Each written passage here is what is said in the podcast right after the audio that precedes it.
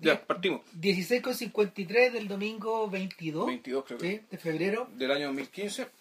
Civil Cinema 202. eh, las películas que, bueno, que, que- las películas que no nos avergüenzan y que a veces están en el Oscar como ocurre con la de hoy. Así, bueno, el día de la entrega de los Oscars. ¿sí? Y dio la casualidad Virgil que. está súper preocupado. Uy, sí. Estoy aquí. Mira ahí. Puta, mira ahí. Eh, claro, no, día mierda a los Oscars porque. No. O sea, mal que mal, igual. Este año parece que la, la selección de películas estuvo buena. ¿cachai? Los gringos se quejan y en realidad la selección está bastante chora, O encuentro sea, yo. el sistema, no, el problema, es- bueno, a veces el problema son las nominaciones. Sí, pues, Muchas veces el problema, puta, que le dan la puta, put- la puta, la puta estatuilla. Es, es el sistema, yo creo. Pero la verdad, eso importa poco. Y, y- Sí. y es más, eh, esta vez, puta, agradezco a los Oscars, weón, ¿cachai? Del hecho de que, puta, no hayan puesto esta película en el, en el radar. Eh, que se trata de, Le- de Leviatán. Es la película rusa que va a la vaga candidata. No es favorita, no, no como favorita, por lo que entiendo. a No, no es la favorita. A la película, a la mejor película de idioma extranjero.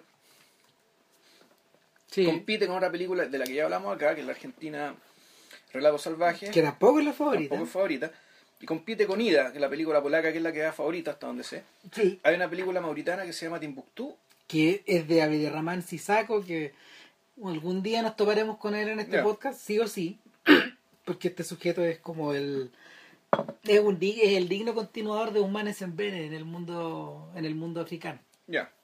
en la, en la cinematografía africana. Entonces, Y la otra película no me acuerdo dónde es.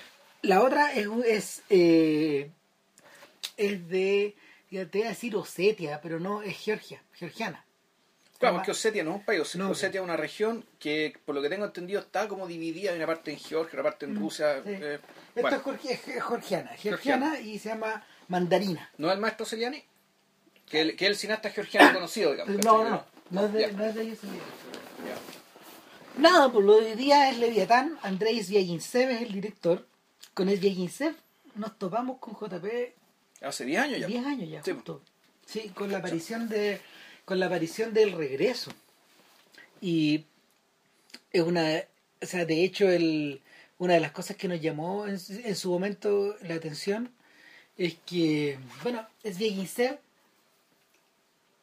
a ver, de lejos parecía Tarkovsky, pero no era Tarkovsky. Era muy rara la sensación de estar viendo cómo se extendía ese mundo en- en cinematográfico en- en- con otro director, con otros temas, con otra película. Sí, es, yo creo que esa es una de las cosas más curiosas del retorno. Eh, de lo que yo me acuerdo del, de- del retorno, el regreso, es que, bueno, básicamente es la historia de un tipo que vuelve después de 12 años, o 10, 12 años más o menos. Claro, lo suficiente para, casa. para haber tenido a su segundo hijo, digamos, porque Exacto, que, que, era muy pequeño. que viene- vuelve de la cana, sí, estuvo preso. Sí, tuvo- no, pero no te explican, no te explican cuánto. No, pero explican, el tipo estuvo preso y, y, y parte de lo que pasa en la película, y sobre todo su desenlace, tiene que ver con el, con el hecho de que su hijo le tiene miedo. Claro, po. O sea, O que la relación con él es, es claro, que, que bueno que estáis acá, eh, vamos a aprender de ti.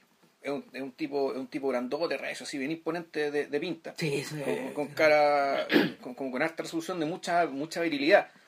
Eh, y claro, los cabros chicos admiran eso, pero al mismo tiempo, eh, miedo, pues, ¿cachai? el, una de las cosas que me llamaba la atención de esa película, de hecho, era, bueno, primero que nada, lo poco que se hablaba. Los diálogos están justos nomás. Y eh, el otro detalle es las personalidades de los cabros chicos y el lugar hacia donde los lleva. Que en el fondo se los lleva, está unos pocos días ahí y luego se los lleva como a acampar.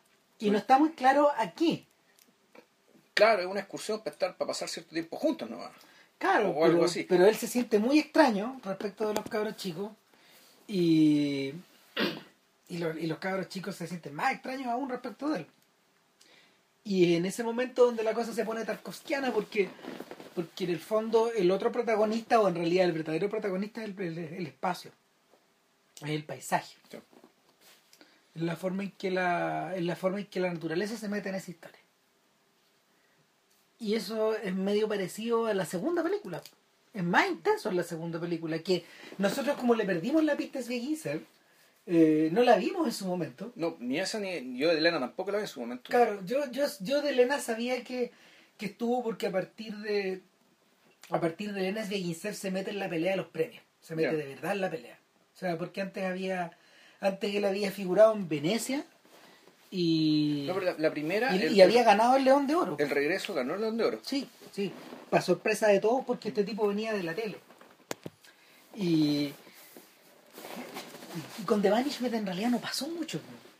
The Banishment es como es como la expulsión, Puta, la, la traducción. la traducción es, Isganie. es, es, es- una, cosa así, eh, que quiere decir destierro, pero en realidad quiere pero también dentro de la, trama de la película también está el concepto como extirpación, Es de que que, te que saquen es. algo, ¿cachai? Que- Porque porque la- la- básicamente eso es to vanish. Claro, la, pero es que pero el vanish, eh, to vanish es, es, es un, un destierro, fondo que te saquen, pero distinto es que te extirpen. ¿Por qué? Porque la película parte con una operación de emergencia en que, un herma- en que el protagonista de la película recibe de, de la nada a su hermano que viene con una bala. Claro. Y tiene que sacarle una bala. O sea, lo que, lo que ocurre al principio es una escena muy similar Sí. a la de Eras una vez en Anatolia, donde uno ve el, el espacio que está que está incorrupto. En realidad es la primera toma del sacrificio, Ram. Ah, bueno, Es la- espérate, es que, es que también, también, sí, ya, ya vamos hacia allá. Y eh, aparece un auto rajado por, por el campo, por un campo con el que nos vamos a familiarizar Claro. después. Hay una- un eje como árbol, como eje hay un árbol. Claro, Una y, de y- espino, y claro, pues ahí obviamente, obviamente el comentario Sí. tarkovskiano, pues. Sí, Que de hecho está presente también en Eres una, en Eres una vez en Anatolia. Sí. Sí, también hay uno, está- eh, pero en, en, en- en la película, en la película de Nuri Bilge Ceylan lo que sí hay es un lugar donde en el fondo hay un pozo de agua, donde ocurre un accidente, Ya. finalmente. Ahora, el tipo acá es el que viene accidentado, viene rajado y, y lo impresionante es que la referencia a Tarkovsky es doble porque después de pasar por las tierras del sacrificio nos vamos a las tierras de Solari. de, de Solaris y un poco también a las de Stalker. Claro. A, la, como cierta, a cierta ruina industrial, Sí. a cierto lugar Este desindustrializado. gallo entra en la ciudad. de una ciudad donde no, donde no hay nadie. Nadie, nadie. ¿Cachai? según- Todos estos son espacios abstractos, finalmente. O, o bueno, no sé si lo mencionamos esto en un, un reportaje como el de Clínica acerca de las ciudades fantasmas que hay en, que, que hay en la ex Unión Soviética. ¿Cachai? Ciudades que quedaron deshabitadas. Un ejemplo era Ivanovo. Una ciudad que está como Detroit ahora. ¿cachai? Una ciudad donde está creciendo la maleza, bueno, ¿cachai? En medio de las multicanchas, en medio de lo que era el centro, los adoquines. Eh, ciudades, ciudades sin gente, ¿cachai? Eh, porque por razones generalmente índole económica, digamos, ¿cachai? Las ciudades quedaron botadas. Entonces, estas no, esta no son ciudades necesariamente deshabitadas, pero da la impresión de que realmente no hay nadie y no vive nadie. Claro. Entonces, este tipo entra a esta ciudad y empieza a sonar una música de Arvo Part, Sí. si mal, si mal no recuerdo. Y además que para, y esto en sentido, es tarkovskiano, pero, pero no. ¿Qué quiero, qué- qué quiero decir? ¿A, a qué voy en realidad? El, esta música Arvo Part lo que hace es eh, de eh, decirte o transmitirte que, eh, que la historia que vamos a contar tiene algún tipo de, de ribete sagrado o cósmico o de algún, de, de- algún estirpe. Es decir, esto, esto no es un drama mundano humano más, digamos, sino que esto tiene, esto tiene eh, cierta relación con la gran, el, gran, el gran mundo, con el gran teatro del mundo, con el gran cosmos. Y, empieza la película con que llega este auto rajado donde, lo- lo- sin palabra alguna, digamos, un tipo se baja, lo está esperando otro tipo, lo hace entrar. Y hay, un- hay una escena bien particular respecto de que en algún momento la puerta se cierra, Mm. el tipo entra en una sala, la, la puerta se cierra, pero no se cierra para nosotros. Es decir, la, nosotros seguimos viendo lo que pasa al otro lado de la puerta. Lo que igual es raro, porque ¿para qué cerrar la puerta entonces? Mm. ¿Cachai? Ahí El, y el. ¿sabéis que Bueno, a partir de ahí, a partir de ahí está, está esa relación que queda de nuevo, queda, queda de nuevo atravesada la relación que Sviegensep tiene con los espacios, porque en el regreso hay un contraste muy grande entre este espacio abierto que los agobia y que, y que, y que es claustrofóbico, eh, el lugar donde están acampando, y por otro lado la casa, la casa a la que este sujeto regresa, y la casa a la que el tipo regresa yo nunca me voy a olvidar, es una casa muy sólida, de paredes muy gruesas, en la casa, en la, en la segunda película. en la primera, Ah, la en primera, el ya. regreso. Ah, Eh, y este tipo, este tipo eh, ¿cómo se llama? Se recuesta y lo vemos, lo vemos, lo vemos recortado, recostado en perspectiva, tal como el Cristo creo que. Como, sí, como un escorzo, digamos, o sea, como Sí. que, se, para que se vea el. la- la- es Y- como si estuviera aplastado, pero en el fondo, claro, un- una persona en perspectiva donde se van los pies por delante, la cabeza entre los pies prácticamente. Exacto, Sí. exacto. Y bueno, no sé. Entonces pues, saca un cuadro, eso eh, lo que también es bien Sí, eh, exactamente, vi un escorzo renacentista. Pero la, la casa misma en realidad casi no parece una casa. Es como una, es como una especie de espacio, es como, es como una especie de, de espacio hueco donde los límites están poco definidos y tú sientes que tú sientes que hay menos límites ahí adentro que allá afuera. Sí. Y, y bueno, esto se vuelve a repetir porque en realidad eh, hay un contraste súper marcado en, en, en, en Ixdanie de los espacios abiertos versus los Claro. espacios cerrados.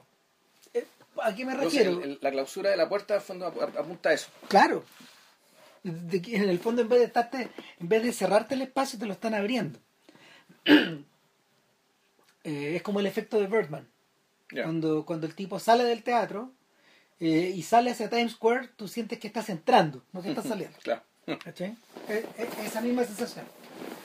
Y bueno, lo que ocurre, lo que ocurre es que eh, rápidamente queda, queda eh, amarrada esta relación entre los hermanos y él le dice una pura cosa al otro. O sea, quedan identificados como hermanos de hecho. Sí. Y él le dice a su hermano, me voy, me voy, yo, yo me voy yendo ya estos días. ¿Cachai? Y él no, si- él no explica si se está yendo en forma permanente o si se está, si se está desterrando, como, Claro. esto- como, como, como, él habla, como se habla en la, en la película, o si se está yendo de vacaciones, pero el hecho es que se va con toda su familia a la vieja casa. Claro. Y la vieja casa queda en ese paisaje que acabamos de ver. Y, y en esa casa donde el, el- el tipo va a recibir una, una, una noticia tremenda.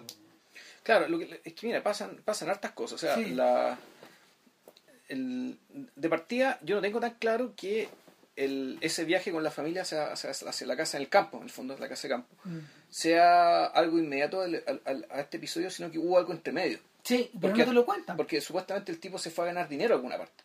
¿Cachai? El tipo se fue a hacer una- un trabajo, una pega a algún lado. Y, y aparentemente después vuelve y de ahí va- se va con su familia a la casa. Es decir, aquí hubo una elipse como sus buenos dos o tres meses. Eso es lo que uno deduce. Ahora, el oficio de este tipo tampoco te lo dicen, No, pero queda claro que los dos tipos están metidos en cosas muy raras. eso, claro, son, son, son, son, mafiosos. son mafiosos. Digamos que es crimen organizado. Y, y la, la película le dedica un, no pocos minutos al, a lo que es la adaptación de los niños, o, o cómo los niños eh, reaccionan ante este extrañamiento, digamos. Tal vez la palabra es extrañamiento, en el fondo es, es sacarte a un entorno extraño. Entonces ellos van, miran las camas, caminan por los árboles, se escucha cierto silencio. Juegan en espacios abiertos. Claro, A ellos, de hecho, lo- los aprovechan mucho, ellos salen corriendo de un lado hacia otro, etcétera Y por un, por un momento da la impresión de que la película está habitada por los niños Claro. de, la, de la misma forma que la familia está habitando la casa. Claro, o que, la, o- o que la historia va a ser una historia sobre algo que les pasa a los cuatro. En el fondo, ya, ¿qué, Claro. qué, qué onda con esta familia que se instala acá? Fondo, Eh, esto, eh. es algo bien, esto es algo bien de, de Insef, de esto, eh, el, de- el darse el tiempo para desarrollar cosas que después aparentemente abandona.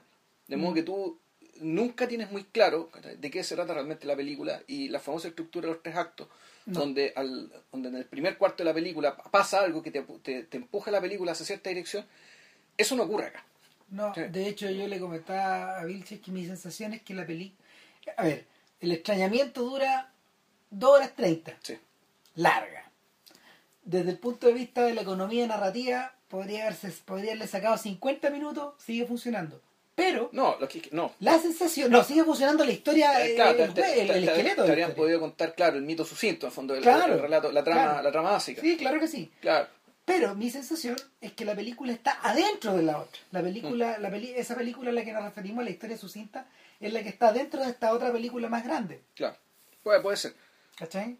Eh, es como si es como si yo encerrara algo entre paréntesis. Es como eso. Claro, tú, el- el- uno podría decir que la, lo que desencadena realmente la historia es algo que no ocurre en el primer cuarto de la, cuarto de la película, sino ya como más- bien cargadito por el primer tercio. Claro, motivado por cosas que pasaron antes que la película empezara. Claro, entonces, bueno, en el fondo lo, lo que te cuentan es que la, la, la esposa del, del, Le del confiesa le confiesa que, que está esperando un hijo que no es de él. Claro. Cagazo. Pero el punto está en que tú decís, bueno, cresta. Hay, en la película hay un, hay un momento, por ejemplo, al principio, cuando, eh, cuando el tipo llega con la bala, muy al principio, y el hermano le dice, bueno, vamos a mi casa, te saco la bala, o vamos con el doctor, que dice, no, no quiero que tu familia me vea. No. Entonces tú decís, chuta, la mina le puso el gorro con el hermano. Claro. Entonces tú decís, uno piensa en eso. Después, en realidad, aparece otra pista más, donde aparece mencionado otro sujeto, Robert. un tal Robert, que es un personaje que aparece en la película ya, ya pasada la mitad de la película, poco menos. No. Y, ¿Y quién mencionaba el nombre primero? Si no, claro, no lo muestran. el nombre, eh, y, y eso, y también que los personajes aparecen y desaparecen su acá. super amigo, etcétera, Claro. etcétera, etcétera. Pero el, el punto es que de ahí para adelante el tipo, el tipo entra en crisis. Y ahí es donde en el fondo la película argumental ya, ya, ya comenzó. Pero el Ah. punto está que, claro, el, y ahí empieza, em- empezamos a conocer cosas de, de- cosas de este sujeto respecto a su hermano, como por ejemplo, que el tipo es bastante menos autónomo de lo que parece y, y recurre a su hermano no solo para que le ayude en las cosas prácticas, sino que le pide un consejo, dime qué hacer. O sea, el tipo, el tipo le llega hasta plata, ¿no? Si, si hay, hay como una, hay como una dependencia muy fuerte. Es como si entre- fuera su papá en el fondo. entre una roca entre una roca y, y que, que, que la- esta roca que es el hermano y la madera que es este otro que- Claro. que, que el hermano menor Que es, co- es como, si- es como si fuera su papá, pero al mismo tiempo es como, también como si fuera su pareja, es como de bromas esta weá, ¿cachai? Es como un bromas de hermanos rusos, ¿cachai? sí. Muy parcos, que también bastante brutos también. que también te hace referencia a eso a esa cultura que tienen estos gallos donde que en el fondo las amistades de estos buenos son sentimentales eh, son sentimentales, bien viscerales, y donde también está el fantasma ¿cachai? del patriarca, que es una figura que ya te le muestran la foto y te asusta. y aparecen fotos weón, y- Y digo, "Uh". o sea, de ese momento te asusta. A mí me daría Ah. susto ser hijo de ese weón. entonces eh, todo esto combinado todo esto combinado de alguna manera está simbolizado en la relación que el tipo tiene con el ambiente que lo rodea. ¿Por qué? Porque la casa está cerca de la casa está cerca como de un pozo de una vertiente. Y esa vertiente el, ni- seca, el niño está. le pregunta, le pregunta a su papá, ¿qué pasó con esta vertiente? Bueno, mira, la vertiente venía desde acá, pasaba por debajo de la casa, seguía por este huertito, ¿cachai? Pero ahora está seca. Ahora ¿Y está por qué, ya no, por qué ya no corre? Y ¿Quién él ya no tiene palabra, él ¿Quién dice, sabe? ¿quién sabe? No, no, no hay, no hay ninguna no hay ninguna manera como de solucionar eso. Bueno, y lo otro que es muy, es que muy particular de la casa, que la casa está como al lado o de un río corriendo o de un barranco. No te queda muy claro que. Hay un puente, o sea, hay, hay una especie de acantilado entre la casa y el camino principal, por decirlo así. Que es el lugar donde se va a, a- donde desemboca la vertiente. Claro. Y es un puente, claro, y ahí hay un puente de madera, ¿cachai? Donde uno dice, oye, pues esto va muy peligroso, o sea, alguien sale de noche acá, sin luz, sin una hueá, te vas por el barranco para abajo, bueno, después te das cuenta que no es tan grande el barranco, ni tampoco es tan empinado, Pero, pero es que la casa está al lado de una fractura. eh, yo creo que, o sea, bueno, ah, eso y... Eso la- es importante es- en la escena final. Claro, eso Ya. y además el otro detalle que, que en el fondo eso te ayuda a individualizar las casas de la misma forma que Tarkovsky individualiza sus hogares. ¿Cachai? Porque todos los hogares, que eh, todas las dachas que aparecen en las películas de, de- de Tarkovsky tienen algo particular. ¿cachai? Tienen alguna personalidad eh, de, la, de la que no te podí, de la que no te podís deshacer en, algún sentido y más que ninguna la casa del sacrificio que tiene como esta que tiene como esta especie como de de vitrina de vitrina de como entre vidrio donde tú de vitrina terraza Claro. Ahora, yo en realidad cuando pienso, cuando, cuando pienso en las casas, más que la casa de sacrificio, pienso en la casa del espejo. Claro, yo creo que todo, claro. todo esto de lo que estamos hablando, y también, no sé, la casa de, de Anticristo, que, que la mencionamos en algún momento. sí bueno y la casa de Solari y todo claro, eso está sacado en rigor de la casa del espejo. Sí. y de la casa de Tarkovsky Mm, Probablemente. de la casa de la madre de Tarkovsky. Y que, la- que es la protagonista de uno de los brazos del espejo. Claro, claro, y, y de hecho, bueno, el, el- este entorno físico de la casa, en algún momento cuando se produce la lluvia, cuando ya se desencadena, digamos, lo que, lo que, lo que tiene que pasar y que no vamos a contar acá porque no se trata de esta película, No, no, en algún momento hay una toma increíble que yo creo que está hecha incluso con un dron. Ah, obvio. Que está, No, está- no, el, el- eh, el eh, plano secuencia este es de la fuente cuando ya está el agua corriendo de nuevo. No, pues ese, que ese es de Ginseng midiéndose con Sí, Tarkovsky, weón, sí, y, y, porque y como que diciendo, ya, ok, vamos, pero lo, lo vamos a, no, no, sé, no sé si lo superamos, pero aquí estoy. Claro, y es una y, y- Y no y- se acaba, y no se y- y acaba. y no es, un, es un plano secuencia que parte desde de, la, fuente que estaba seca, la, la fuente que estaba seca, Cuando está empieza, con agua porque está empieza a lloviendo. manar agua, ya, claro. Empieza a correr el agua, el agua empieza a crecer, a crecer, a crecer y empieza a amontonar o a correr en, en torno a ciertos vestigios humanos que están como alrededor de la casa.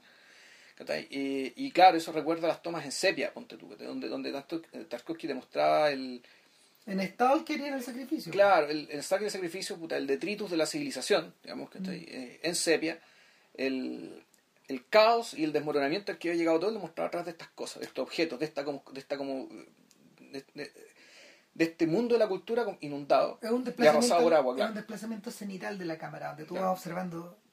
Pero no, no se invierte esta idea del, del, del picado total. Claro.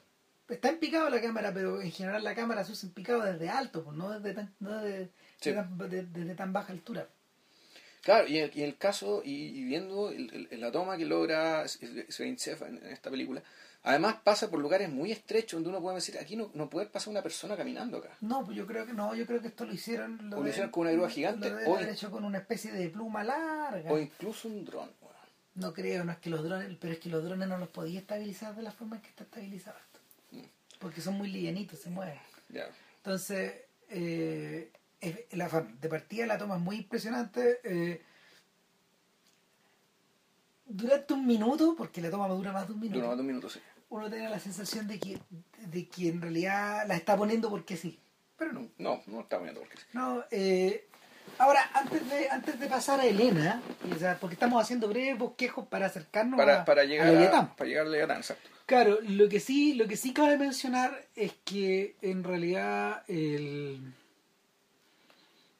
la fractura a la que tú te referí, esta fractura ya es como familiar, da la sensación, porque lo que están, la- las imágenes que están colgadas como en las paredes remiten a un pasado tipo al este del paraíso, donde Claro. en el fondo esta unión familiar, donde nunca hay una madre, Nunca sino que exacto. un padre y dos hijos, se quebró de tal manera o mutó de tal forma que en realidad eh, que, que en realidad dio origen al problema que, que, acosa al protagonista una vez que él se da cuenta de la infidelidad eh, presunta de su mujer. Claro. Bueno, también parte del decorado es una foto de la familia del hermano mayor, que también tiene una familia fracturada, que no ve a sus hijos, No, y que el hermano mayor ya es un, sí que es una piedra, es un camote, porque él, él no le importa no ver a sus hijos. Al menos eso es lo que dice, porque ya se hizo la idea de que perdió a su familia.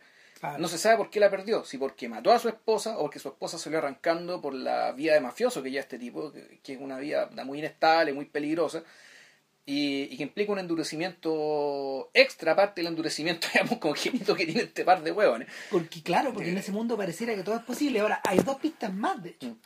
Una que el protagonista es el protagonista del regreso. El mismo actor. El mismo actor. Y, y que es una rara combinación entre un gallo muy grandote y al mismo tiempo un sujeto que tiene una cara como media blanda. po. Sí. O sea, no necesariamente blanda, pero sí, un rostro suficientemente atractivo, sin ser brutal. Los rasgos son, son, son, son rasgos grandes, son rasgos, finos. Es un poco como Liam Neeson, ¿cachai? Puta, con- algo así. Sí, Sí. sí cumple, cumple más o menos esa misma función. Ahora, eso por un lado, y por otro lado está el detalle de que eh, en uno de los pocos viajes que, en uno de los pocos paseos que hace la familia toda junta por la, por las laderas de este eh, ¿cómo se llama? de esta de esta región que es de hartas subidas y bajadas y de caminos de tierra y en el fondo es completamente rural. Eh, llegan a una iglesia y más arriba, más arriba en, el, en la colina hay un pequeño cementerio y está la tumba de su viejo. Claro, el viejo y que no tiene, no tiene nombre. El viejo pidió no ponerle nombre a la tumba. po. No te pasaste. Este weón. Ahí, ahí tení- No, No, y lo otro también que era bien llamativo era la iglesia misma. sí, Era un bicho muy raro, era un, era un cubo desencajado, era un cubo desencajado de otro cubo. Sí. La, la iglesia ortodoxa generalmente no son, no son alargadas con forma de cruz como la iglesia católica, no. sino que son como unas cajitas, que tienen unas cajitas proyectadas hacia arriba. Generalmente simétricas, es decir, cuadradas, octogonales. Aunque Me hizo acordar a la capilla de cenizas y diamantes. Que Eh, me aparecía también. sí. Sí. Es una especie de cubo donde tú entras, pero no sabía quién trae. Claro, pero, pero este cubo para colmo era un cubo asimétrico, es decir, había una parte más baja que la otra. Porque está Ah. encaramado en este cerro. Está, está encaramado en un cerro, entonces la, la solución arquitectónica que encontraron, digamos, era- es muy raro. güey. O sea, no, es tan raro, es tan raro como esta idea que Sveginsev tiene del interior de la casa, porque hay un momento en que cierran la casa, no les vamos a decir por qué, digamos, pero eh, cierran la casa y en vez de seguir afuera nos quedamos adentro. Nos quedamos, nos quedamos claro, como si fuéramos un fantasma, ¿cachai? Que está Sí. penando en la casa. Exacto. Y de nuevo con este ruido, con, con, el, con, el- con esta, con la música de Pärt, con música de coro, si mal no recuerdo, Sí. era un coro masculino, muy profundo, que claro, que le da un, to- un toque un poco... no- Tétrico. tétrico, no sé, en, este, fúnebre, en este momento. en este momento, claro, pero como si hubiera como si hubiera quedado algo en la casa. digamos, Sí. Y como, nosotros, como si nosotros miráramos la casa a través de este alguien. Claro, nosotros tenemos, nosotros somos los privilegiados, los condenados a estar mirando la casa de esta manera. Claro. Ahora, eh, es un efecto parecido al que se genera en Elena. Elena parte así también. Claro. Parte también, creo que parte con un tipo de música que ya está, está- creo que en ese momento ya empieza a colaborar con Philip Glass, con Elena. Porque en las Sí. dos últimas películas, la, eh, la música la, es, es de Philip Que no nos extraña para nada. Yo en un momento pensé que era Steve Reich, porque, pero fu- sirve para la misma weá. Sí, y digámoslo, ambos se parecen. Claro. Que se detestan. ¿no? Ahora ya no tanto. Ah, no, ah, ya, sí, se abuenaron. Se abuenaron. Ah, ya. Pero es que tienen como 80 años. entonces- Pero Ya. en fin. El punto es que Elena, el- el- en Elena lo primero que vemos es la ramita de un árbol y un Y pajarito, un pajarito, puesto al lado. claro. Y Y, uno primavera, supone. No. Claro, y, y es el amanecer y uno al fondo ve unos ventanales. Pero, pero uno no está viendo una casa antigua, no está viendo un departamento nuevo y luego hace un corte y nos mete adentro del departamento y hay una persona levantándose. Claro. Pero antes de eso hay, hay hartos planos para mostrarte un departamento moderno, Claro. muy iluminado, muy bien decorado, con mucha elegancia, eh, con aparatos con aparatos electrónicos costosos, digamos, entonces prosperidad. Fondo aquí nos dicen Claro. prosperidad o buen gusto, ¿no? es lo que se nos está mostrando en este departamento. Sí, Y en ese entorno, y en ese ambiente, vemos a alguien que se levanta. Claro. Que es una señora Una que, señora bueno, mayor. que es Elena, una señora de unos 55 años, digamos, se a levanta a 60, hacer el desayuno, despierta otra persona. que tuvo sus días mejores, hay que decirlo. eh, Eh, y es señora mayor. Y, y nada, pone las noticias, se escucha se escucha de fondo un, un, un, un programa tipo Doctor Oz, donde Claro. como, como, como te recomiendan como como buenas cosas para mantenerse saludable. Usted tiene que, para estar delgado, tiene que, como- tiene que, como, tiene que comer ensalada y lo aplauden y como que paga. Y, y en ese momento aparece el, aparece el, otro habitante de esta casa que es el marido que es el marido, pero bien empieza separada, Sí. empieza separada, y, y por una conversación casual que tienen, o sea, no tan casual, pero una conversación, tú te das cuenta, claro, que hay una hay una brecha cultural entre los dos. Ah, que y económica. Cultural y después aparece el elemento económico, donde en el fondo dicen, este, esto es un matrimonio, pero en realidad esto es una relación de servidumbre. Eh, Esta señora Elena, en el fondo, es la empleada de su marido. Claro. Eh, Y, y el marido, por la forma en que lo retratan, yo le decía a Vilches que, a ver, hay plata acá. sí. Entonces, La plata es de él. al- es de él. Te al- la plata es de él, no de ella. Y alcanzan a explicar que en el fondo él tiene negocios. Mm. Pero, pero nada me quite la cabeza que este gallo es un milico. Fue milico. Claro, Mi- milico de la Rusia antigua. Claro, esta, bueno, esta película fue hecha en un contexto de, por lo que le, por lo que leí por ahí, digamos, de 2011, aparentemente fue hecha pensando en el, en un boom, en el boom de, un, un boom de petróleo que tuvo Bueno, Rusia. es el, es el momento, es el máximo momento de- de- del, del- del mundo Putin cuando tenía agarrado las pelotas digamos, A toda Europa. a- a toda Europa por el gas. Claro. Y, y donde, en, en un momento en que eh, se creía que, claro, que el dinero iba a resolver mucho, iba a resolver mucho los problemas que, muchos de los males de la sociedad se han resuelto básicamente por la llegada del, del dinero, por la gran prosperidad, digamos, de la sociedad. Pero esta película en realidad es, eh, lo que quiere es decir lo contrario, es decir que los problemas los genera el dinero. O sea, no es que el dinero triunfe sobre el mal, por decirlo así, sino que el dinero invoca al mal. Claro, lo Que ocurre acá en el fondo es que Elena es una señora cuya familia continúa viviendo en forma desme- eco- económicamente desmedrada con un, con un hijo que es un zángano que no se Claro. mueve, con una esposa que sufre esa señora. Sí, porque qué ya mártir, tiene, tiene al marido en la casa, al cabro chico que es un clon del marido en la casa. Claro, que va, va para allá, va derechito para allá. No, es, hay- no es hay- necesariamente un mal cabro, pero... Y ella todo el día preocupada de una guagua chica. weón. Claro. Y, y está, está el fantasma de que este cabro chico lo van a meter en el ejército, porque en realidad las notas no le dan. No le dan y, y está metido en una pandilla, es decir, o se mete con, o, o- o sigue con su pandilla del barrio, o se mete con la pandilla de asesinos del ejército. Claro, de hecho, Eh, de hecho el, el viaje que hace Elena, el viaje que hace Elena desde ese, desde ese departamento moderno, desde esta calle que parece muy, muy europea o muy alemana, sí. eh, a- ella se mete al tren, anda en el tren, se baja del tren y, y de inmediato el paisaje cambia entero. Claro. La Es maleza que- crece hasta, la- crece hasta los hombros. claro, es como, claro, es fondo irse a otra ciudad, irse a otro lugar. No, no, y no, es, es como, es como irse a una población Sí. de la periférica, básicamente. Sí. Si eso es porque, porque ella llega a un departamento donde toda la gente, donde todo está grafiteado, Sí. etcétera, donde toda la gente está Donde abajo de la puerta está la pandilla, huevones, ¿cachai? Claro, claro. Sea, y ella los saluda y la saludan también, digamos, Claro. porque ella, ella da La impresión- conoce, sí, da la la impresión de que ella debe haber vivido por ahí, incluso. Entonces, eh, la brecha, la brecha que se abre entre esos dos mundos que están separados por este viaje en tren, eh, no tiene, no tiene solución. Pese a que eh, ella, que ella tiene una relación conflictiva con el hijo, y él y su, y su marido también tiene una, una relación conflictiva Con su hija. con su hija. Ahora, la película, la película de a poco va configurando esto, pero agarra un to- agarra una- un cariz dramático cuando él sufre un ataque al corazón. Claro. eh, un día en el eh, un día yendo después de ir al gimnasio, o mientras está en el gimnasio, está nadando. Claro. Esta, esta película creo que tiene ciertos detalles que las otras películas no tienen. Por ejemplo, esta película es la que menos se parece a las otras tres. Y lo hemos conversado, Sí. un filme de Es género. un filme más de género donde eh, dentro del género drama, digamos, tiene cierta tiene cierta mirada con tu vista documental que las otras películas no tienen.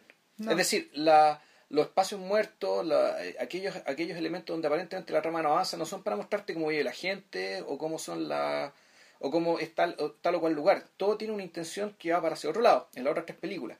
Acá, en cambio, uno podría encontrarse con que están los- la- está la trama misma, la- los- la- las escenas que hacen hacer la acción, y otras pocas en que eh, tú decías aquí te están mostrando, bueno, cómo vive este viejo, cuál es su rutina. Claro, el Claro. viejo se levanta en la mañana, toma desayuno, luego se va a su pieza, escribe, no, se va a su, se va a su a escritorio, escribe algo, Claro. hace algo, no sé, escucha música, va cambiando.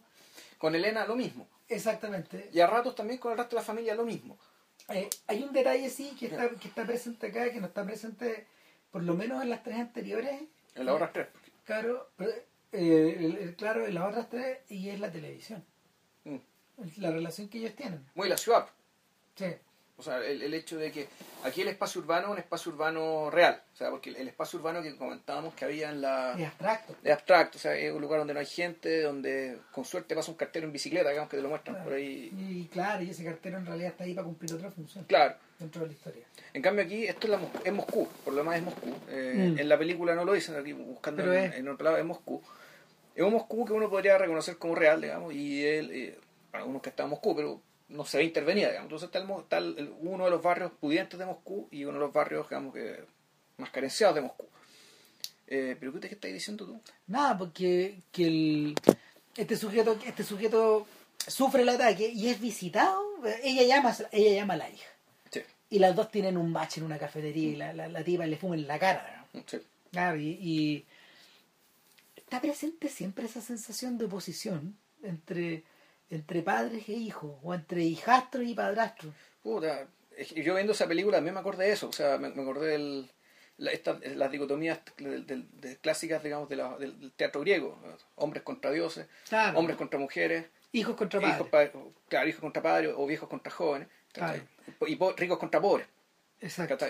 Entonces, en esta película puta, hay, Está todo junto. está mucho de eso junto, no necesariamente todo, pero mucho, No, prácticamente, todo. Prácticamente todo Sí. lo que pasa y, y por lo mismo, por lo mismo yo creo que por eso simplificó el lenguaje, Sí. porque acá lo que lo que, lo que acá lo que acá estaba lo que acá estaba intentando era un filme abiertamente de corte social. sí, exacto. Porque ¿qué es lo que ocurre?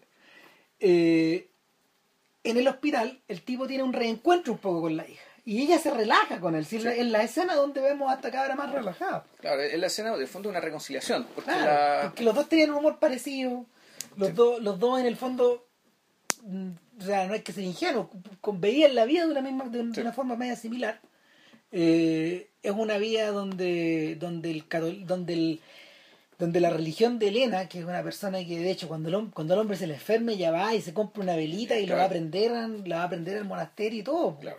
Entonces, eh, ella vive dentro de este otra, de- dentro de esta otra Rusia. Claro. Estos hueones no, po. No, claro, es gente secular, eh, rica, muy cínica, sobre todo ella. Ella es un personaje ya de un cinismo ya caricaturesco. En el fondo, el cinismo, el cinismo de ella es un cinismo caricaturesco para defenderse de básicamente la gran carencia que fue la carencia efectiva de un papá que trabajó toda su vida para puta, darle la plata que ella ahora se está farreando. O sea, y bueno, y ella admite eso de plano y habla casi, casi en forma epigramática. po. Y es- eso es lo otro que me llama la atención. Ya estás de nuevo con tus juegos de, con tus juegos de palabras. Sí. Claro. Y que en ruso debe sonar divertido más Sí. encima. Puta, porque bueno. igual se ríe. po. Sí, pues. Ta- Y puesto en esa situación, el tipo decide eh, escribir un testamento. Claro. Y cuando, cuando él le dice, la dura, digamos, a Elena, él le dice, ¿sabes qué? Te voy a dejar toda la plata que tú necesitas para poder vivir en forma cómoda. Pero la mayor parte se la va a llevar mi hija. Y yo no voy a mover, no voy a dejar un peso Para tu hijo. para tu hijo ni para tu nieto, porque en el fondo todo el problema era porque el nieto necesitaba plata para entrar a una universidad privada o algo así. O, o que le sacaran el servicio. Claro. Una de dos. Y el tipo podía hacer eso. El tipo con plata podía hacerlo, pero él no quería el acuerdo, digamos, este acuerdo de servidumbre más que matrimonio que había, era que, claro, él con su esposa vivía una vida cómoda y qué sé yo, y la plata, y se había cierta plata para ella, pero nada más. Claro. Lo que ella hiciera con esa plata daba lo mismo, y ella lo que hacía era darle esa plata a su, hijo- a su hijo zángano. Entonces lo que ella Cosa que, tenía, cosa que sacaba de quicio, digamos, que el marido, pero bueno, era parte del acuerdo. Y, Y ella que lo había conocido cuando este tipo se enfermó de apendicitis, porque Claro, ella era una, era una enfermera. Era una enfermera. Entonces ella- el se llevó la enfermera para la casa. Si eso, eso es como lo triste. Esa es la, la conclusión que- que uno saca de la película. En el fondo aquí nunca hubo amor real. Eh, nunca amor real. Y, y, y lo, y, y lo que pasa después, digamos, te, te, te indica O sea, lo contrario, ni por, ningún, ni por un lado ni por otro. O sea, de hecho ella va y saca el vademecum que tiene en la casa, van y empieza a buscar qué remedio puede servir para echarse este. Para echarme este hijo de mierda. Al marido al que, al, que, al que creía querer y al que, por el cual fue a prender una vela, weón, que está ahí Claro. en, en, en, en la iglesia. Ahora, la cara de torturada de la pobre Elena mientras hace eso, man, es espantosa. man. Y hasta ahí la dejamos. Hasta ahí lo dejamos. Hay un momento muy bonito que, bueno, siempre, siempre me acuerdo de la. Eh, esto es un truco que, hace- que usa Michael Mann. Esto de la. que el- el enemigo público era cuando el personaje de Dillinger se encuentra con la con todas las fotos escritas sobre él. Cuando el tipo Sí. se da cuenta de lo que él significa para otros. Que es el gran momento de la película, Claro, lo mismo que cuando Ali eh, va y se encuentra con el graffiti en, en- con los murales. en los, los murales en, ¿cómo se llama esto? en el Congo, o en Claro. Zaire, ¿cachai? donde lo muestran a él como un, como, como un gigante derribando aviones. Entonces, ese es el momento clave de la película. Y, el, y aquí hay un momento parecido en que ella, cuando, de hecho, cuando ella toma la decisión, es el momento en que ella ve fotos suyas de su familia. Sí, y hay Y un una, momento de una foto, una- un momento de una foto de sí misma joven. ella, y eh, ella se va y la cámara se lanza a lo Kubrick, porque es un acercamiento Sí. kubrickiano. En un lento desplazamiento de la cámara, porque esto no es un zoom.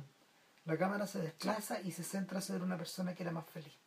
Claro, era más feliz, más joven y donde en el fondo ahí explota el resentimiento. Que, eh, que ella tiene respecto a este hijo. Claro. Donde, donde parece ser que ahí toma conciencia que en el fondo ella, para este señor siempre ha sido una empleada, una Y enfermera. que algo había una historia de opresión Claro. eh, soterrada por detrás. Claro, el, ahora, la película, aquí, aquí se hace evidente eh, que las deudas de Sveinsev no solamente, no solamente tienen tarkovskianas. sino que en este caso la, la deuda con, con Dostoyevsky, digamos, el dilema de crimen y castigo particularmente, esto de si vale la pena o, o si es comparable o no el crimen de truncarle el futuro a alguien con el crimen de, truncar, de truncarle el futuro matándolo. El caso Mm. Raskolnikov, digamos, que claro, hay una vieja usurera que a la que le debía plata y le está truncando su futuro. Entonces, ¿él qué hace? Bueno, él le trunca el futuro a la vieja matándola, digamos. Claro, pero, pero también, pero, pero Partiendo de la base de que él es más digno que la vieja. es que ese Claro. es el tema. En el caso de Raskolnikov había una había una defensa ideológica de esa dignidad. po. O sea, una defensa lógica de él, ¿no? No de él, ¿no? claro. De él, pues, Claro, de- de- él, él, Dostoyevsky gastaba una buena cantidad de páginas en las peroratas interminables de... Con que Raskolnikov trataba de defenderla ante él y ante Sonia y ante Puta, otras claro. personas, bueno, respecto a por qué sí había que echarse a la vieja. Claro, esa- En exacto. cambio aquí hay una, pero aquí hay una vieja que desde el, desde el amor, desde el instinto, puto, también dice, bueno, puta, aquí hay un viejo de mierda lleno de plata, ¿cachai? que no tiene ningún futuro salvo, ¿cachai? irse a nadar al gimnasio, weón, ¿cachai? y eh, darle la plata, weón, ¿cachai? a una a una aristócrata consentida, ¿cachai? En el fondo que su hija tiene esa mentalidad y tiene esa actitud, una aristócrata consentida que se dedica a despilfarrar.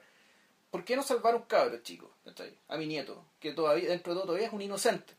Dentro de todo, sí. Claro, y, y, y la caracterización de este inocente ¿cachai? involucra una, una escena que uno podría decir, bueno, ¿por qué está esta escena? Que es la pelea de pandilla. Mm. Que, ¿De qué es lo que lo está salvando a este cabrón? Yo pensé, yo pensé cuando estaba viendo la película el tiro en, en All or Nothing de Mike Lee. Porque está porque ella, ella, Sí. está, ella está, está inserta dentro de ese mundo. El Ella- departamento, en el fondo, e- esa vida claustrofóbica de departamento chico, ¿cachai? Que es como una especie de... un- es ¿Cómo decirlo? Es un hervidero de, mi- de miserias, ¿cachai? De miserias juntas, ¿cachai? a la que Lee ha vuelto una y otra vez. y donde otra cada vez, uno de los personajes tiene su propia miseria que están ahí revol- revolviendo y revoloteándose, digamos, ¿cachai? Que el mejor de los casos logra una convivencia eh, que no explota, ¿cachai? Una convivencia relativamente armónica. Claro, pues, Lee, ya lo, Lee también se había referido a eso eh, en, en Vera Drake. Bleak Moments también. sí, claro, sí. ¿no? Y una y otra vez. Sí. pues, sí. Eh, el, el tema ahí reaparece. eh, pero la forma en que eso se vuelca en Leviatán todavía me llama la atención. weón. O sea, porque, a ver, ¿cómo caracterizar esta película? En realidad, primer, Es que lo- primero hay que partir cómo empieza. O Sí. sea, yo, yo de, de hecho, a mí la primera impresión de cómo empieza, aquí me trae, ya no me trae ni a Tarkovsky, ni a No. todo, no, no, no, esto es Sokurov. Eh, el Sokurov, en los días de eclipse de Sokurov, es la, es la manifestación eh, patente de la, en fondo, de, de- de la, la precariedad humana. El, el hecho de que realmente aquí estamos de visita. exactamente, somos- está- somos- somos, somos unas unos- hormigas que estamos rascando la pared. Somos, unas somos unos palitos parados que cayeron por casualidad juntos, digamos, a dar cierto orden, digamos, ¿cachai? Pero la- a, la, a, la, a la primera eh, ventolera fuerte, esto se va a ir. Sí, Y, se va a llevar. y la el- película, ¿cómo empieza? Empieza con planos fijos de paisajes. Claro, con de- una gran colección de planos de paisajes muy agrestes, De agreste donde no hay nada ni nadie. semi-invernales. Claro. En un lugar que, me enteré por ahí, esto es en el Ártico ruso. O sea, es la costa norte de, de Rusia. Está muy al norte, Muy al norte. Muy al norte y por lo tanto el, esto... Probablemente estemos viendo en el verano esto, puta, verano de cargado para otoño, creo yo, ¿cachai? Claro, pero sí, claro. pero no, no el invierno, ¿cachai? No, no el invierno, No, no el no. invierno. Porque, claro, hay, hay partes en las que efectivamente aparece nieve, que sé yo, pero generalmente uno ve, ve un clima donde se puede llevar una vida más o menos normal. Claro, el tránsito que hace este gallo es de lo más grande a lo más pequeño. Claro. Porque, porque después de ver estos riscos enormes y esta, mm, esta agua que esta agua que golpea la que golpea la mm, unos arrecifes y, Claro. está- y una- una- unas tremendas formaciones calcáreas, Claro. luego pasamos a Pero- una bahía. Ya, ya, pero entre medio también, también está la música de Philip Glass, ¿cachai? Que más te... re- que, bueno, Philip Glass, paisaje, ya, esto es Koyaanisqatsi, ¿cachai? O sea, la, la sensación del equilibrio y no equilibrio. ¿cachai? Eh, La, la sensación de, de- del mundo con humanos y el mundo sin humanos. El- la música se, la música se llama Kenatón, fíjate. Ya. Y, y no es, y yo creo que no es casual porque tiene algo como de esa magnificencia media egipcia. Y el, el punto es que eh, una vez que nos acercamos a la bahía, lo primero que vemos, aparte como del, del, del agua, digamos, del agua, del agua que está más, mucho más reposada, son una serie de pequeñas construcciones que están al lado de la bahía y están todas muy derruidas y ves una buena cantidad de barcos volteados. Barcos dados vueltas. Claro, o de barco o de, o de, o de cáscaras de barcos sin terminar. Entonces tú dices, ok, eh, el mundo fabril, los astilleros, La desindustrialización. pues, la desindustrialización y el fantasma de la antigua Rusia, de la, de la Exacto, Unión la Soviética, Unión Soviética. que es uno de los temas de, de Sokurov, de hecho. Eh, o sea, bueno, Sokurov alcanzó a filmar en la Unión Sí, Soviética también, digamos. O sea, de hecho, Días de Eclipse es soviética. Es soviética, pero ya hablaba del fantasma futuro de la Unión Soviética. O sea, Sí. esa película se hacía cargo, digamos, de que, de que esto también iba a pasar.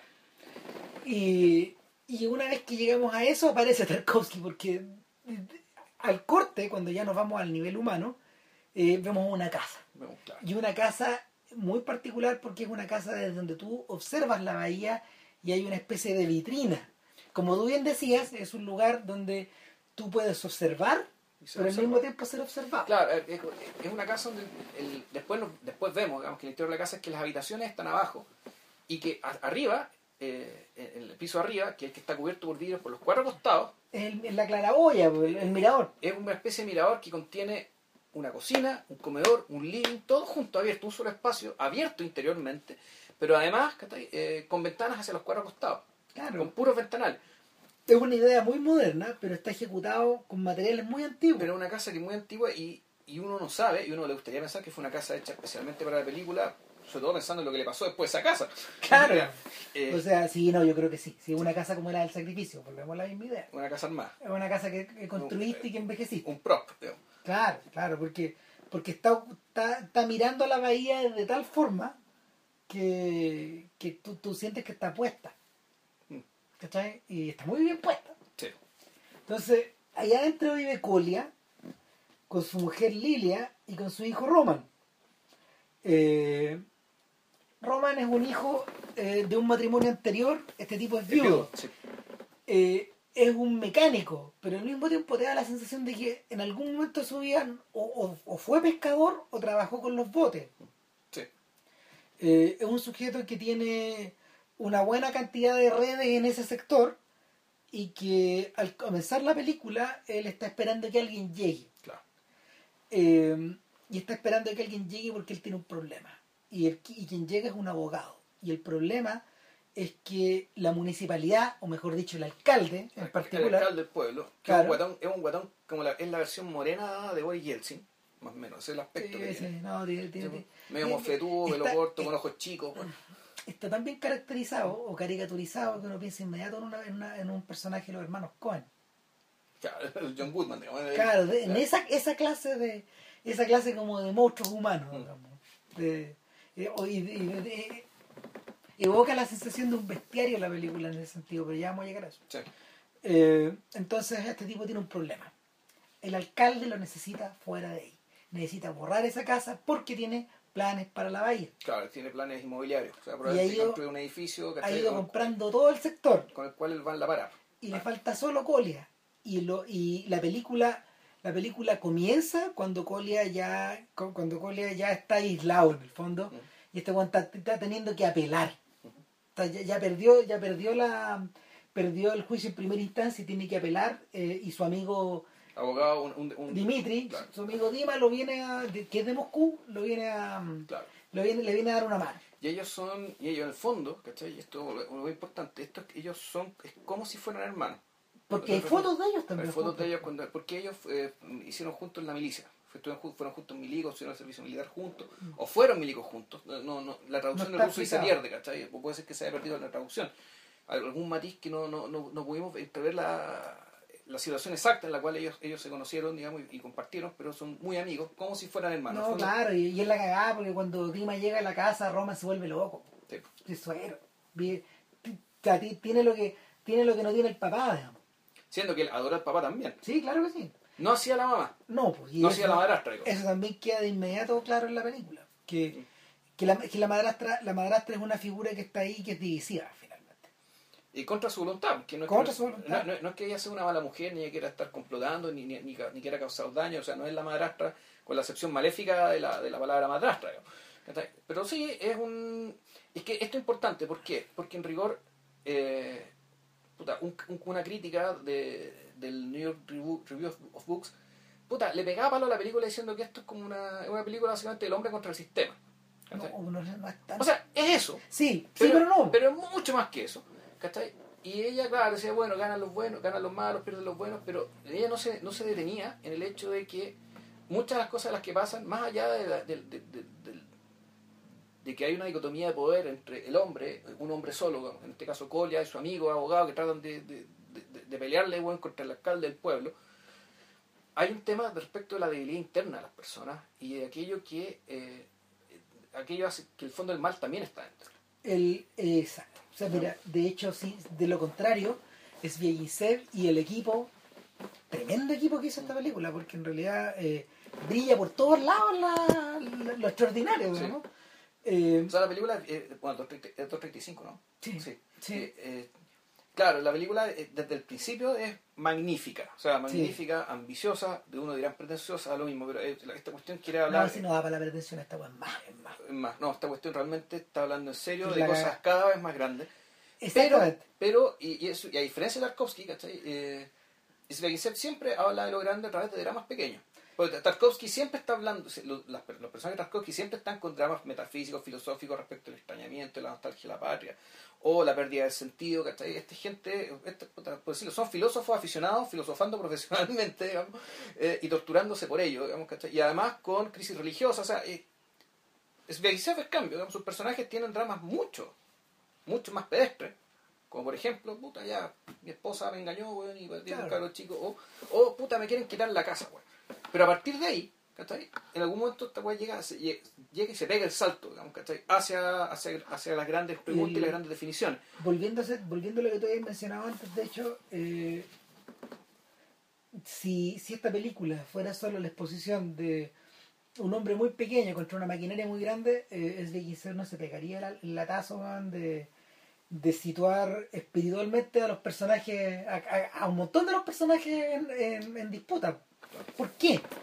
Porque, de hecho, eh, la religión, la religión juega acá un rol que es crucial, pues.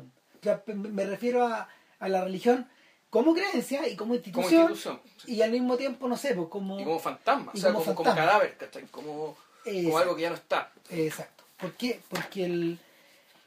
A ver, por un lado, rápidamente, el, primer, el primer personaje que el primer personaje que da avisos de eso es, de hecho, el propio alcalde, que es un personaje fascinante. Yo diría que es casi cervantino. Está descrito como, está descrito como Cervantes describe, a estas bestias. A estas Claro. bestias de ventas, de las ventas donde llega Don Quijote. ¿Cachai? Porque el, el sujeto, ¿qué es lo que pasa? Con- eh, al sujeto lo tiene tan repodrido Colia, Colia lo tiene tan chato, que, que una vez que ya eh, van a la audiencia, se pierde la apelación, porque Dima sabía que iba a perder la apelación, el tipo dice, mira, lo que está en esta carpeta es lo que va a dejar. Claro. ¿cachai? Y no quiero que lo leáis. Pero deja, todavía. claro, porque, ¿por qué? Porque hay un tema volvemos, el mal está adentro.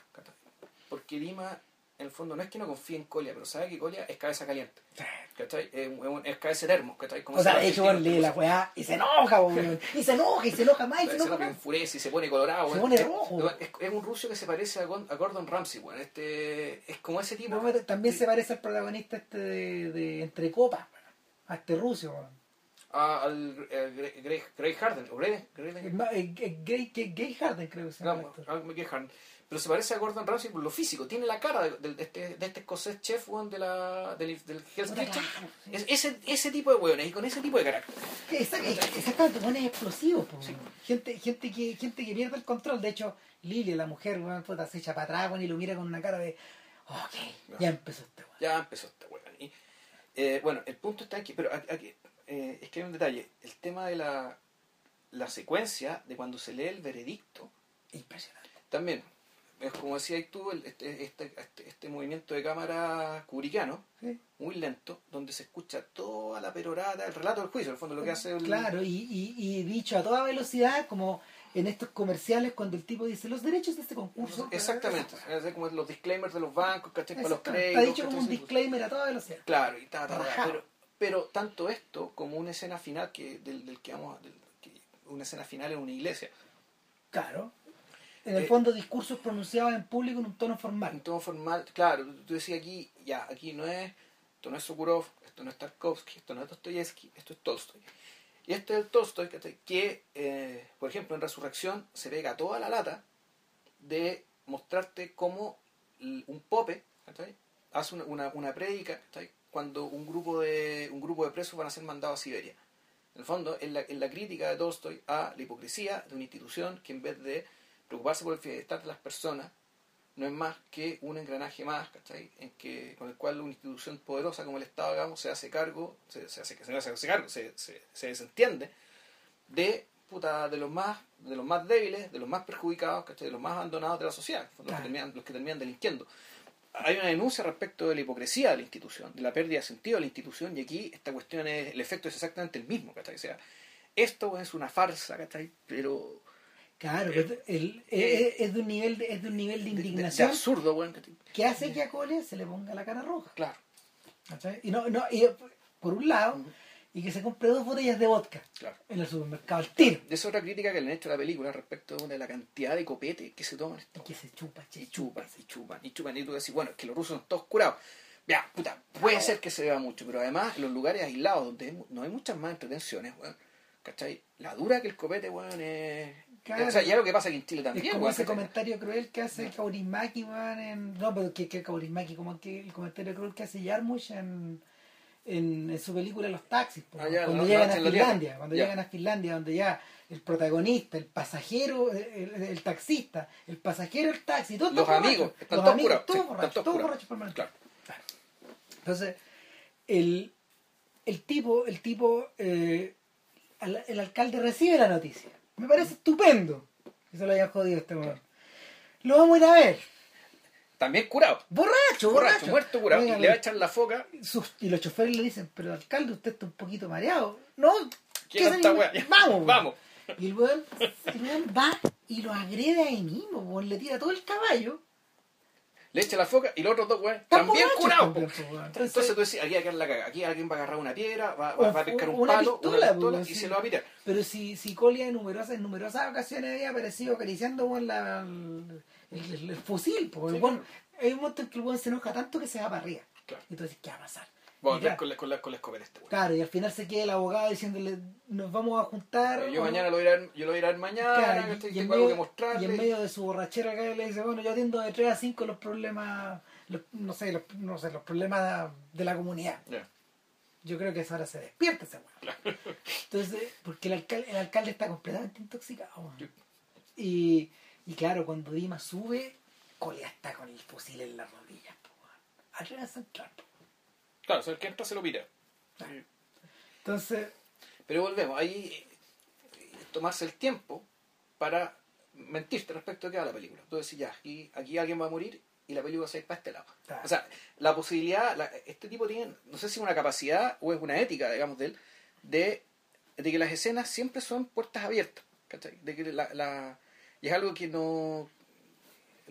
Son puertas abiertas hacia distintas posibilidades, ¿cachai? De modo que la película nunca se hace predecible. de hecho, lo maneja, maneja, lo, maneja el, el, el- la venir, como dicen los franceses, es que, que más que el porvenir, lo que viene en el fondo, maneja lo que viene de una forma parecida al turco, a, a Nuri A- Bilge. a- a Nuri Bilge, porque, porque en Eras una vez en Anatolia tienes la sensación de que algo está ocurriendo, de que un proceso se está desarrollando, de que estos tipos se están acercando a la solución, pero en el fondo, en el fondo eh, van tan en penumbras como se supone que la Claro. película va en su como, transcurso y como, nocturno. y como vamos nosotros como espectadores, que en el fondo Claro. nos damos cuenta que lo realmente importante era otra cosa, nada que ver. y que, que está navegando todo el rato. Claro.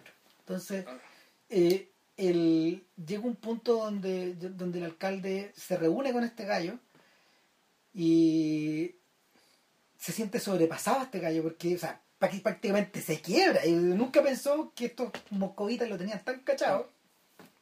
Eh, se menciona un par de nombres, Ujú. Iván no sé cuánto, Kraskov, algo así. Ujú.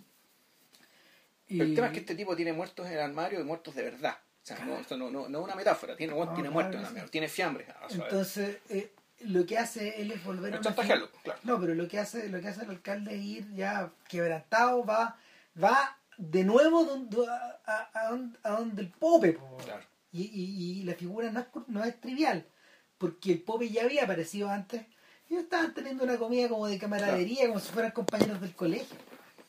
Y, y el Pope todo el rato está ahí, desde su... De su, claro, de su sitial de autoridad eh, moral, digamos, de su... claramente por sobre el alcalde, él se siente por sobre el alcalde.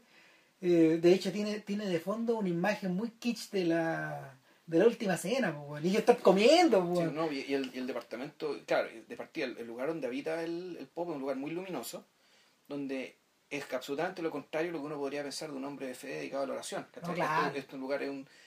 Claro, tiene, tiene las imágenes religiosas, ¿cachai? Tiene un decorado que llega a ser kitsch, ¿cachai? Eh, donde Kitsch- da la kitsch en, de- su- en lo- en lo fruncido, en lo, Sí. eh, en lo afectado que es. Claro, y entonces ahí te da la impresión, la impresión que te quiere dar el, el director que yo es que la iglesia, la, la autoridad eclesial, o sea, como institución, es una especie de nueva rica, en este, de renacida nueva rica. De ¿cachai? nacida nueva rica, porque, en- en- porque en este contexto. uno tiene que devolverse nomás al acorazado Potemkin weón, y a los pobres de ahí weón, como pa- para poder recordar O claro, la, o la misma iglesia que las cuentas, pen- las cuentas pendientes, claro, las cuentas pendientes que estos gallos sentían que tenían. Claro, y entonces es, una, es, un, es un nuevo poder fáctico que ahora de nuevamente tiene mucha plata, tiene mucho poder, pero que no, que no aporta un gramo de humanidad. Al, al- a los problemas que, la- que están viendo las personas. De, de hecho, eh, Bueno, esa es una. La, la crítica rusa, creo que era rusa, se llama Ma- Masha Gresen, tenía el nombre rusa, ru- rusa judía. Decía que, claro, aquí la troika era la justicia, por un lado, que los jueces, las juezas que dictaron este. que- que- todas que- mujeres. Todas mujeres. Y una hablaba, la otra dos eran una especie de clones, ¿cachai? En el fondo eran indistinguibles. Y claro, llega un momento en que este tipo, cuando le llegan con la con, con el chantaje, antes donde el, donde el cura reúne a las autoridades del pueblo. El, tipo dice, llámenme a estos tres. Claro. Una es la jueza, otro es jefe de los pacos, Y la gendarme. y, y, y- ¿qué es la gendarme? La señora es la gendarme. De- ah, ya, Claro. ya. Claro, entonces demuestran esa reunión también, porque eso hay, hay elemento bestiario. Cuando, cuando René decía esta cuestión es un bestiario, claro, Ah. y demuestran como este tipo de gente. Claro, esto, estos son Son- estos son los vestigios, estos son los vestigios de la era del Soviet, de la cual se reía Milos Forman. claro. Eh, y pero ahí están. Pero, claro, pero ahora, ¿cachai? A sueldo del alcalde, Claro, del de, tránsfuga del alcalde. de hecho, de hecho está, está retratado de, de forma en que tanto la gendarme como el jefe de la policía como el alcalde parecen cerdos. Sí. Físicamente, no, es, eh, no es ni siquiera políticamente correcto, esto está ahí al frente. Claro. Son actores que son muy, muy, muy, muy, muy maceteados, muy gordos. Son, son, son gordos, los muestra así medios Y, colorados, lo- y lo- transpirados. y lo- y los muestra lentos, y los muestra Mm. asustados, y los muestra peleándose entre ellos, ¿cachai? Como, ver- como animalizando la conducta. Eh, en ese sentido, mira, po- podríamos acusar de repente a, a Zviagintsev de, que se le fue la mano, ¿cachai? de, Que- de- de que se le fue la mano, pero en el fondo también este weón está conducido, por, yo creo que por la indignación del propio Colia. claro.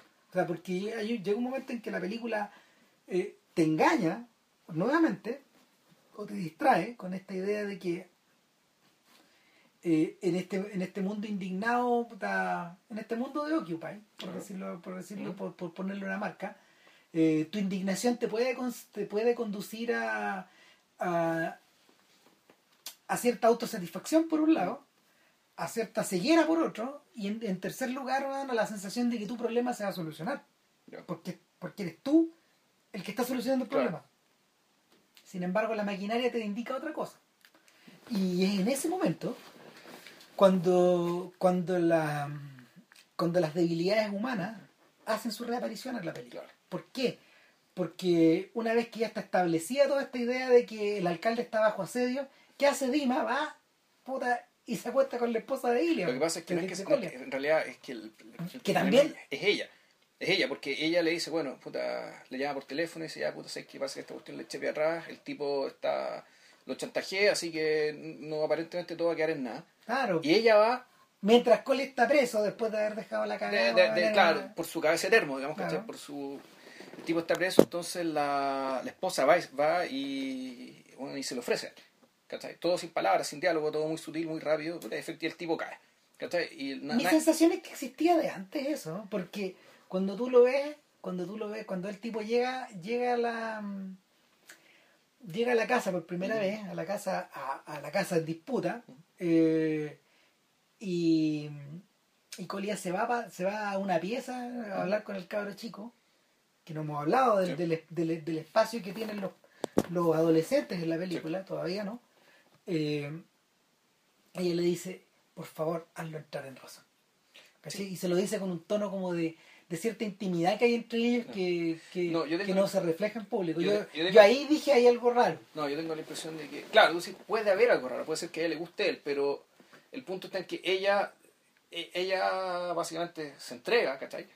Cuando ella constata que realmente, ¿cachai? Que esto, su amigo tiene algo que su esposo no tiene, ¿cachai? Y que eso tiene resultados prácticos, ¿cachai? Ah. Tiene cierta forma de conducirse en el mundo, ciertas conexiones y por tanto acceso a la información, que en este caso le permitió chantajar al alcalde.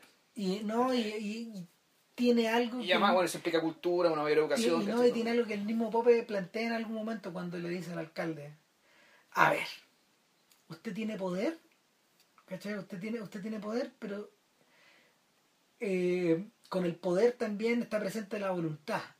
Ejerza su voluntad y va a tener poder. Eso le dice el Pope. al- al- es, es un momento, es un momento donde, donde todo el rato la discusión ha estado en torno a la, a la fe del alcalde, Claro. hacia él se siente preparado, nunca, porque el alcalde nunca va y le cuenta todo, Mm. pero el otro tipo capta su debilidad. Sí. Está ahí en algún momento como que le, le palmotea la espalda y dice, pero bueno, usted es el alcalde, po. Hágalo, haga lo, que, haga lo que un alcalde hace. Claro. En el fondo eso le está diciendo. Claro. Haga lo que un tipo con poder hace. ¿Cachai? Ejerza su poder. Entonces, entre medio, entre medio está los amigos, no sé si para, ir a celebrar el cumpleaños de otro de los pacos, de uno de los pacos que era amigo de Colia, se van a un se van como unos riscos, a los riscos del principio de la película, por decirlo de alguna forma, y ahí... Se van de nuevo al picnic. Claro, que, picnic, que el picnic es una tomatera. Claro, es una tomatera, entonces, de nuevo, el engaño, ¿cachai? En el sentido que ya, te muestra mucho copete, pero además los buenos van con pistola. Entonces decir, ya, puta, pistola más copete, weón, puta que hay que alguna caga, ¿cachai? Una caga, alguien va a matar a alguien, ¿cachai? Aquí va... ¿Qué? ¿cachai? Volvemos. Y, uno de los cabros chicos llega diciendo, ah, eh, ¿cómo se llama? Ah, están tratando de ahorcar a, Lili, a Lilia, a la, a la, a la, mamá. Están tratando de ahorcar. claro, entonces, claro, ahí, ahí explota, ¿cachai? En el fondo ahí se enteran todos de que de la infidelidad, de, la esposa con el, con el amigo abogado, ¿cachai? Y, y ahí básicamente este núcleo, ¿cachai? Que junto le había dado, le había tratado de dar, digamos, ¿cachai? apoyo a, a Colia, se, quiebra. se, quiebra. Y en paralelo, ¿cachai? Puta, ahí eso no me quedó muy claro la película, ¿cachai? ¿Por qué el abogado termina arrancando además? no eh, solamente con la infidelidad, sino cuando le sacan la cresta, ¿por qué él no hace uso de esa información? ¿Qué pasó ahí? No, finalmente, finalmente la que no hay que olvidarse de que en cierta medida, eh, a, ver, la estructura de Leviatán también es la como también es la de una fábula. Ya. ¿Cachai? Y cuando necesita sacar a una persona de la historia la saca nomás. Claro, pero el tema no, importa tanto la, persona, solo importa la información que esta persona tenía. Claro, porque... y, el, peso que esa información tenía para, eh, básicamente, de lo que se trata la película. Es decir, van a ser o no la casa buena arriba, van a ser o no el edificio en la, arriba de la casa de Colia. Entonces, hay una cuestión que o se perdió en la traducción o está mal escrita respecto de eh, por qué en algún momento desaparece el abogado sin hacer efectivo el poder real que tenía. O sea, finalmente, finalmente lo que pasa es que eh, el, abogado cae en la trampa del alcalde y el alcalde lo muele en despoblado y donde uno piensa que lo van a matar. No lo mata, lo deja vivo y el tipo se va. Claro, pero igual tenía la información y se fue vengado siendo, publicando, siendo público que este alcalde tenía tal y tal y tanto cuanto. Yo siempre pensé que debía volver. Pero en realidad el problema es que nunca fue la película de Dima. No. Siempre es la película de Golia. o sea, es la película de Golia y a poco tú te das dando cuenta de que esto en realidad es el mito de Job. Porque primero va a perder la casa. O sea, la perdió Hasta el Starets le dice después eso. Sí, pero eso al final, ya cuando está todo muy claro, pierde el amigo. Y está en vías de perder la esposa igual como el mito de Job, digamos, en como el personaje empieza a perder, a perder, a perder. Porque un buen día Lilia se va de la casa y no vuelve. Claro. Entonces, eh, en paralelo hay una cosa que no hemos discutido y es la relación que, que Sviaginsev establece con los adolescentes de la historia y eh, con el paisaje de la historia. Y la relación que estos dos tienen también estos cabros chicos eh, son vistos repetidamente en una en una vieja capilla. en una iglesia derrumbada. Claro. Y eso es como muy Darkovsky. Darkovsky otra vez. En, una, en, el esqueleto, digamos, en, el cadáver de una, de una, de una iglesia, donde hay todavía queda el techo y en el techo hay un hoyo que apunta hacia el cielo. Claro, y, aparte de eso hay unas pinturas, hay unas pinturas, eh, unos frescos que están como completamente destruidos, donde se alcanza a visorar algo de hecho, Colia, Colia cuando está borracho y, va buscando a Roman, llega hasta ahí y él, él, él ve esas cosas. Claro. Y ve los cabros y, y tú decís, bueno, esta es como la pandilla de, es como la pandilla de la ciudad. De Elena. No, no, no aquí, y aquí esto es la paradoja, es la, la única iglesia donde se produce real fraternidad, donde la gente comparte, conversa, está contenta. Son estos cabros chicos, antes de ser aplastados por la ciudad, por el poder, por la religión. O, antes, que les toque crecer, o antes que les toque crecer. Claro. Entonces, el, esa iglesia es la verdadera iglesia. Es a eso donde es hacia eso donde huye todas las noches Roma. Y se arranca, bueno, y no, habla con los viejos. Siendo que lo quiere mucho su papá todo el cuento, pero el espacio, el espacio donde él está realizado, donde está la amistad, las tallas, el huevo, y en el fondo la alegría. De hecho, cuando el cabro chico pierde todo y, siente que en realidad ya nada es sagrado en, la casa, donde cuando finalmente la, el, el, deja de mirar eh, el paisaje desde, el interior hacia afuera. Ya, ya deja de importar. La casa deja la casa misma deja de tener sentido porque porque está quebrado el matrimonio, porque está quebrada la hermandad entre, entre los dos entre los dos camaradas, porque la porque la relación como de padre e hijo también está completamente está completamente desbalanceada eh, el cabro chico huye y se va a llorar, weón. Ya, ya ni siquiera se va a la iglesia, ya ni, a, a los restos de la iglesia, sino que se va hacia otro esqueleto. un el- el- el el- esqueleto una, del leviatán, de la ballena. Claro. De una ballena. ¿Cachai? Digamos que uno podría decir, bueno, esto es. eh, volvemos, que el esqueleto, el vestigio de algo, de algo grandioso y enorme que alguna vez existió. ¿cachai? El, el- el esqueleto de algo bello. Claro, y yo creo que no se está refiriendo a la- al país que ya no es. Sino No se está refiriendo a la Unión Soviética tampoco, no, ¿no? no, no, se está refiriendo a una... Puta, ¿Sabes qué? Mm. Probablemente este- hay, hay, hay cierta conexión entre eso y la última imagen de, de The Banishment. Que en la última imagen el Sveginsev se sale del, del mundo de Tarkovsky y evoca el de Milet cuando, sí. cuando, cuando uno ve a la espigadora Claro. en el fondo. Y se van a cantar. Claro, y, la, y, y- cantan y cantan de la misma manera en que aparecen en las películas, paródicamente en los musicales, en los musicales, En, en los musicales de los que se reía po. claro, los musicales que se reía Chichik weón, y que se reía también eh, Marquer. Marquer, ¿cachai? Que, que evocaban también la imagen de una Rusia unida a través del canto, Claro, unida a través de la hermandad y, el trabajo y, el sol. Y donde todas las campesinas era- eran bonitas, tenían toda su dentadura, ¿cachai? No había rasgos de, de- de malnutrición ni enfermedades, sino que eran todas sanitas, rozagantes, ¿cachai? Claro, esto no es el campo del caballo de Turín. No, pues claro, y donde... Bueno, y creo que alguien lo decía, que esas películas, pese a su falsedad, eran precisamente las películas que les gustaba ver a esos campesinos, ¿cachai? Porque eh, a ellos les gustaba verse a sí mismos en su versión mejorada, por decirlo así, ¿cachai? O Ah. les gustaba, les gustaba verse a sí mismos, ¿cachai? Ver fantasías que aligeraran su miseria, pero en un mundo que ellos reconocían como propio. De la misma Era forma, mucho mejor que eso que ver fantasías ci- ciudadanas. ponte tú, de que la misma forma que es muy hermoso ver el cuadro de Milet, ponte tú, eh, versus los comedores de papas de, de, de Van Gogh. Claro. Esos cuadros- ese cuadro negro, que, Que es una historia de terror esa weá. que- que claro, cuando tú te weón, frente a esa weá y, y en el fondo es un hoyo negro que te va, te va chupando. Sí, pero te- esto comentamos a partir de Guacho, creo. ¿Sí? Sí. Sí, claro, también, pues a partir de la misma, de la misma oscuridad que hay dentro de esa casa, Claro, o, de- de, o de la afuera también. Exacto. Entonces, eh, lo- los, los apartados tarkovskianos en esta película, en el fondo esta vez funcionan como faroles, que están iluminando ciertas secciones del, del filme, pero donde, que, donde, donde no están evocados, donde no están evocados a través de estas traslaciones que, o estos movimientos de cámara que hace Tarkovsky, sino que de una manera más mucho más económica y al mismo tiempo mucho más localizada. Y, y yo diría que eh, mucho menos mucho menos ambigua también. Porque una vez que ya tenemos claro que el Leviatán se está tragando a Colia que no, ya no es ni siquiera el Leviatán del Estado es el Leviatán de la ambición es el Leviatán de, de la O sea, eh, puta, claro, es la ambición, es el destino, son sus propias debilidades también. Claro.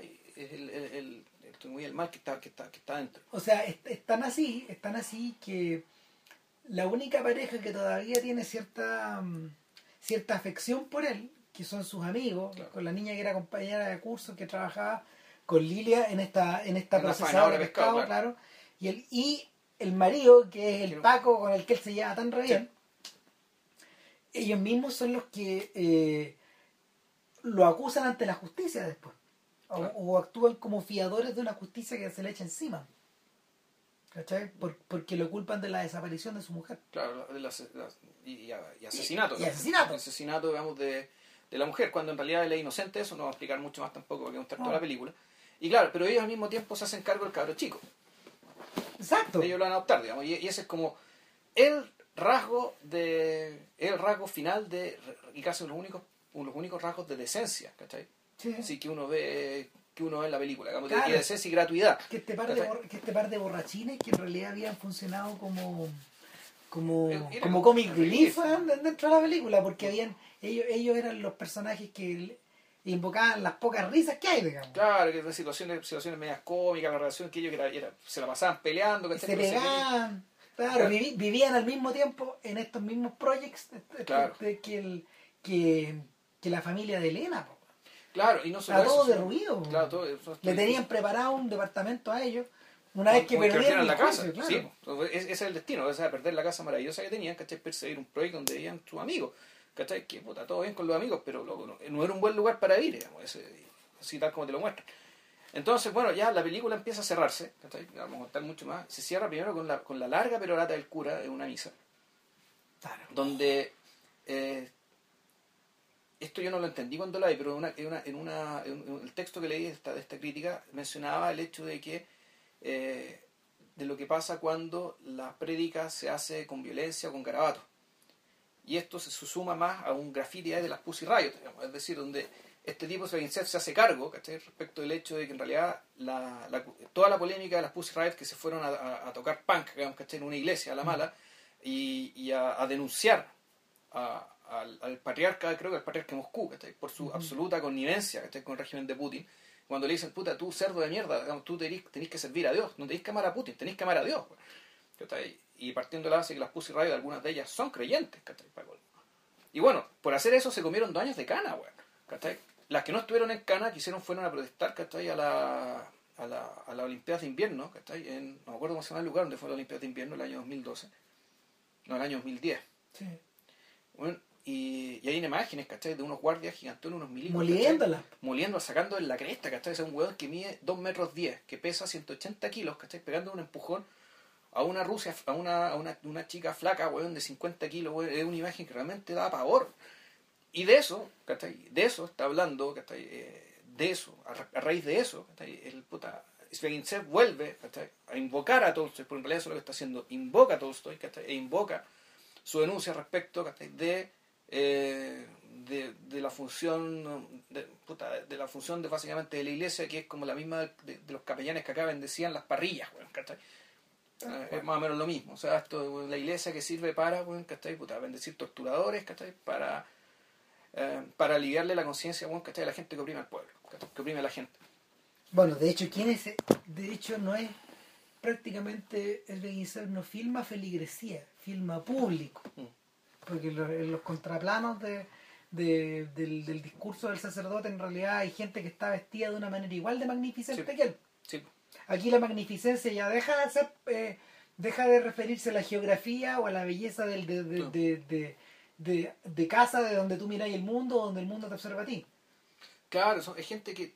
Bueno, igual. son gente que se está contemplando la una a la otra. Claro, bueno, aquí en Chile se ríe mucho. Alguien decía alguna vez que aquí la, la gente va a misa a hacer negocios. Y claro, igual no van vestidos de eterno a la misa, ¿cachai? Pero. Pero, a su manera también es una suerte de uniforme. El, el, efecto, claro, el, uniforme, pero igual es ropa muy cara, muy fina. Hay un, hay un uniforme burgués para mostrar prosperidad, para aparecer también en este tipo de eventos y para eh, hacer lo que hay que hacer ese tipo de eventos, ¿cachai? Que claro, ir a rezar el pulentos en la medida que tengas fe genuina, digamos, ¿cachai? Y de paso, puta, hacer contacto, juntarte con alguien, conversar con alguien después de la misa también. Tomarte un cafecito. Aquí, claro, e, esta cuestión, esta misa parece junta de accionistas, po, ¿cachai? O sea, es una junta de accionistas, weón, ¿cachai? Donde, donde entre medio, digamos, puta, la gente está rezando. O sea, de hecho, de hecho, está, está el juez, está la jueza, está, el, está la gendarme, está el jefe de los pacos, está... está la misma manga de chuchas de su madre, que te mostraron todo el bestiario, digamos, que te mostraron a lo largo de la película, y entre ellos hay un niño, que es el hijo del alcalde. Que está mirando el cielo. Que está mirando el mismo hoyo, ¿cachai? Que también está mirando el hoyo. Que, que, había mirado Colia antes. Que había mirado, que había mirado Colia, ¿cachai? En el... ¿cachai? En, en, el domo, digamos, que en la, en la punta del domo. y claro, y el alcalde, no, no sabemos que es el hijo del alcalde todavía. Luego hay un par de tomas que establecen más, de hecho, el, el setting. Y luego hay una toma del alcalde que se agacha y ahí está el hijo. Que es este mismo niñito que estaba mirando, ¿cachai? Y mientras el cura habla, el, el, viejo le susurra al oído, Dios observa todo lo que tú haces. Hmm. Y, ah, sí, sí, ahí no me acuerdo. Sí, claro. Hmm. Y el... Nada, pues después de esa bueno, nada más que decir. No, pues después de eso, eh, la película se cierra simétricamente tal como empezó. Sí. O sea, primero los, los lugares habitados. La gente se empieza a ir de la iglesia, todos en auto, nadie a pie. Claro. Es volvemos, la idea del nuevo rico, digamos, ¿cachai? Una iglesia puesta también en un lugar tan privilegiado, tan bonito como el de Colia. Yo diría que más todavía, como arriba de un risco, ¿cachai? Donde se ve todo muy bonito, se ve todo toda la magnificencia del lugar y la gente efectivamente se empieza a ir en auto, todos a pie. La iglesia queda vacía y te empieza a mostrar los lugares lugares con vestigios humanos y después volvemos a los lugares agrestes, ¿cachai? Y la película se acaba. Claro entre medio hay un momento donde, donde Colia eh, va a comprar dos botellas, de otras dos botellas de vodka, y se encuentra con un cura que está metiendo en una bolsa grande eh, un montón de panes, un, montón de panes, ¿cómo se llama? De molde. Claro. Entonces comida para los, para, para, los huérfanos, para, para los, para Entonces los dos salen. Y el tipo le dice, bueno, ¿y dónde está su Dios aquí, padre? ¿No ve que me estoy cayendo a pedazos? Yo lo perdí todo. Perdí Y- a mi amigo, perdí a mi esposa, perdí... Y el cura lo mira imperturbable y le dice, que en el fondo, que eh, ese Dios lo tiene que encontrar adentro y que la fe y la, y la manera de actuar la tiene que encontrar dentro de él. Que no puede ir a buscar las razones afuera. ¿cachai? Y, Y le cita la fábula de Job. y le cita la fábula de Job y ahí termina de hacerse todo evidente Claro. y el tipo lo ayuda a, yo le cargo esto para Yo ya yo la ayudo con esta Claro, claro. ya... el mismo padre que vemos en la última escena mientras están en la iglesia estaba ahí también.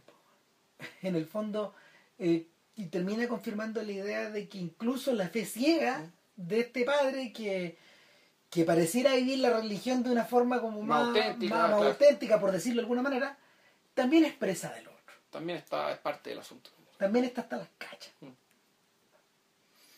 También, Entonces- también es parte como del circo. Claro, ahora... Pues, voluntaria o involuntariamente. Sí, no, no, eso no lo claro, explica, digamos, pero lo desarrolla más, pero ahí está. Son parte de lo mismo. O sea, está ahí para hacerte presente con cuál es tu drama, Claro. pero también, también para escuchar la prédica del, del pope al final. Claro, entonces tú decís, ya, eh, había una tremenda polémica respecto de la... respecto de que, bueno, de partida, ¿por qué el Estado ruso financió el 35% de esta película? Sí. A través del Consejo del Ministerio de la Cultura. Está el medio escudo en, la, Sí. en lo primero que se ve. Bueno, Cuando empieza la verdad, cuando tú pones play, ¡ya! El escudo del Estado. El cubo ruso. Entonces, entonces, bueno, esta película, y de hecho un ministerio, un, creo que un ministro ruso, o el ministro del Consejo de la Cultura, o el presidente de la comisión que eligió la película, que por lo demás eh, no, no les gusta la película, ¿cachai? No es que No. les guste como película, sino que dicen, puta, esta cuestión es Rusia de shithole, ¿cachai? De nuevo es mostrar a Rusia. Otra vez nos están Nos cagando. están mostrando, weón, como puta, el agujero más miserable, brutal, violento, injusto, corrupto, lúgubre, weón, ¿cachai? O el peor lugar para vivir y morir en el mundo, weón, es Rusia. ¿Cachai? Y efectivamente, el ministro, al ministro de Cultura no le gustó la película. Al presidente que de la comisión que eligió la película tampoco estaba de acuerdo con que eligieran esta película. Es decir, le eligieron, había otra comisión, él, él tuvo voto minoría, bueno, pero la mayoría sí eligió esta película. Entonces uno dice, ya, bueno, porque esta película va de candidata al Oscar, patrocinada por el mismo Estado al que denuncia. Porque las películas, de acuerdo, a la, de acuerdo al reglamento de la academia, las películas que participan en este listado las tiene que proponer el, El, gobierno. el gobierno, cada uno de los No, gobiernos. esto no es el- la película, la mejor película extranjera no se elige por, por ni por popularidad, ni por No, no, ni por influencia, Entre sino las que- cinco mejores la elige la academia, pero las candidatas la elige el gobierno. Exacto. Y si no recuerdan, la, la- y para, para efecto, digamos, aquí en Chile una polémica bien amarga ¿cachai? respecto de cuando se eligió, por ejemplo, la, la película, la película de Litín, ¿cachai? Por sobre encima- Isla Dosos por encima de la nana, Claro. que había ganado Sundance. ¿cachai? Entonces, puta, que una cagada chica, grande, digamos, que involucró a cineastas, críticos, weón, que puta, fue como una hasta cagada. el ministro que va metido Sí, todo. puta, fue, fue algo bien amargo y bien, bien triste en realidad que haya pasado algo así, weón, puta, porque salpicaron, ahí- salpicaron a harta gente, weón, ¿cachai? Y la cuestión se, tuvo un tomo, tuvo un- adquirió un tono bien desagradable, ¿cachai? Claro. En- en lo- con cartas al director. Carta al director, no, y en Facebook quedó la cagada con los mensajes cruzados, sí, Claro, fue- claro, claro, fue- Pero bueno, eso fue porque el Estado decide qué película va. Ya, a nosotros este año nos representa, al fondo, es, es como el entrenador de la selección, ya, el están los jugadores que van a jugar el partido son estos, ¿cachai? Y el gobierno ruso designa a Leviatán. Claro. Pero la designa una comisión, ¿cachai?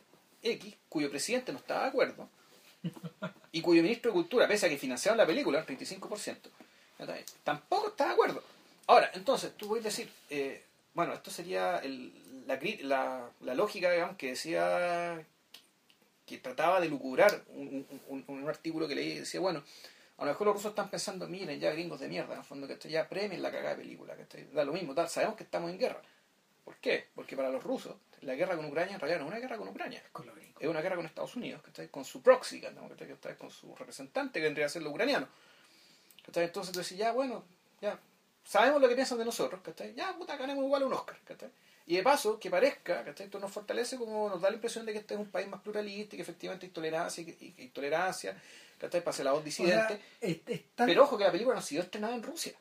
pero es que obviamente que no. Va a ser estrenada en abril. Bueno, y si gana, ¿cachai? Pero ojo, y además, ¿cachai? Eh, y si es estrenada, va a tener que cambiarle mucho los diálogos y sacarle todos los garabatos. Lo que va a perder buena parte de su potencia porque, puta, no sé, yo diría que un 30% de la película transcurre con la gente, con gente ebria, po, ¿cachai? No, y la y gente no, y- ebria dice mucho garabato. Y no, y no solo eso, sino que al mismo tiempo eh, un 30% de la película transcurre al borde. O sea, de Sí. hecho, eh, está, a ver, el, cuando llegamos al gabinete del alcalde, ¿verdad? ¿qué es lo que hay detrás del alcalde? Una tremenda foto de Putin con cara de te estoy cagando. Te estoy cagando, te estoy Te mirando. cagando, y te estoy cagando. O sea, e- esa es la. Sí. Te, te- te tengo aquí, weón, ¿cachai? No un retrato con cara de esto, no es de estos retratos oficiales. No, claro, no, no es la foto, no es como la foto de Bachelet sonriente, sino la cara como de sospecha, como sé lo que estáis haciendo y además te estoy cagando. Claro, el- es el rostro que tienen los personajes de eh, el gabinete donde Monsieur Hulot va a hacer hora, va a pedir pega o no sé qué, en Playtime. Ya. ¿Te acuerdas que No, no me el señor los está mirando hacia abajo? La foto del Sí. tipo que está mirándote hacia abajo, tú, enano que estáis sentado en la sala de espera. Y lo otro es que cuando la partida de casa o de hueveo o se van a hacer ese asado, eh, ¿qué llevan? Pri- primero llevan como que primer- que- primero llevan como eh, unas botellas. de un personaje, de un personaje secund- bien secundario, que iba terciario, que fue un Paco, ¿cachai? que siempre se echa a perder el auto y que va a apoyar a Cola para que le arregle el auto y llega un momento en que Cola no puede, ¿cachai? le tiene que decir que no. Y el tipo lo mira como diciendo, puta, pero ¿por qué me dicen que no?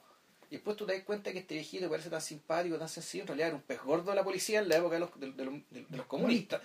Y el weón andaba con sus escopetas y andaba con sus retratos de Stalin, de Lenin, weón, ¿cachai? Y tú decís, bueno, ¿le van a disparar estos retratos? No. Parece que no. No, no, no, sí. ¿Ah, sí? No, pues sí, esa es la broma siniestra. Ya. El tipo, el primero elimina una serie de botellas. Y si tú le das a la botella, te tomas un, Un, un shot, corto. claro, claro. Claro, te tomas un corto. Pero si hierras, te tomas tres. claro. Así empieza. es- ahí- Ya, ya empiezan a curarse todos los buenos, claro. claro. Pero cuando le toca el turno al viejito, el viejito saca una K. Ya. Y se lo echa todo. Bueno, tengo derecho, weón, a probar mi acá, weón. Tío, me lo presta, dice uno de los cabros chicos. Los pendejos. Claro. Eh, pero es único, ya, no, ya, nos, ya nos quedamos sin, ya nos quedamos Nos sin botella. botellas. No, espérate, si en el auto tengo otra weá. Y saca estos retratos.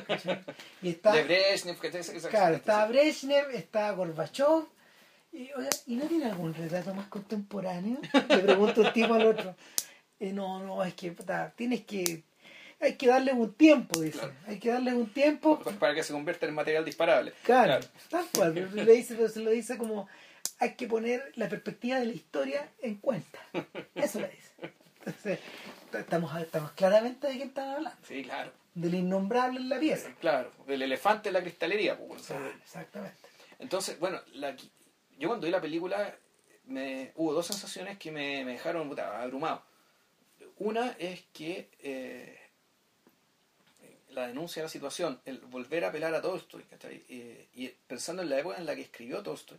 1900 a 1910. por Ah, ahí. Murió, murió en 1910. Claro, pero se convierte en un polemista de esa, un polemista irado en esa década. Claro, entonces él para el Domingo Sangriento todavía estaba vivo, todavía estaba escribiendo. O sea, la, lo que lo que está diciendo Feginsev, creo yo, y, y es una razón por la cual este, los ru- los- el gobierno ruso tiene que tratar la película con mucho cuidado. ¿cachai? Es que Rusia está en una situación pre-revolucionaria. Sí. Aunque el pueblo ruso todavía no se haya dado cuenta o no tenga la energía para asumirlo. No, ¿Cachai? es como si estuviéramos otra vez en 1905. güey. Eh, Exactamente.